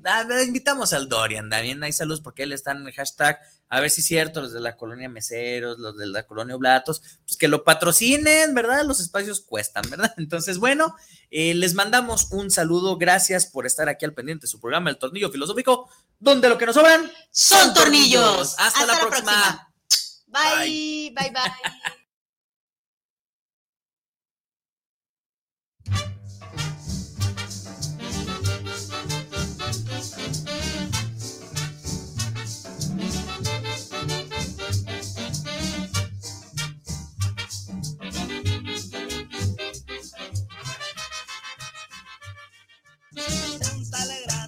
Muchas gracias por habernos escuchado. Si el tornillo fue de tu medida, esperemos que lo hayas disfrutado. Si no fue así, no te preocupes. La próxima semana tendremos más de tu programa, El Tornillo Filosófico, donde, donde lo que nos sobran son tornillos. Hasta la próxima.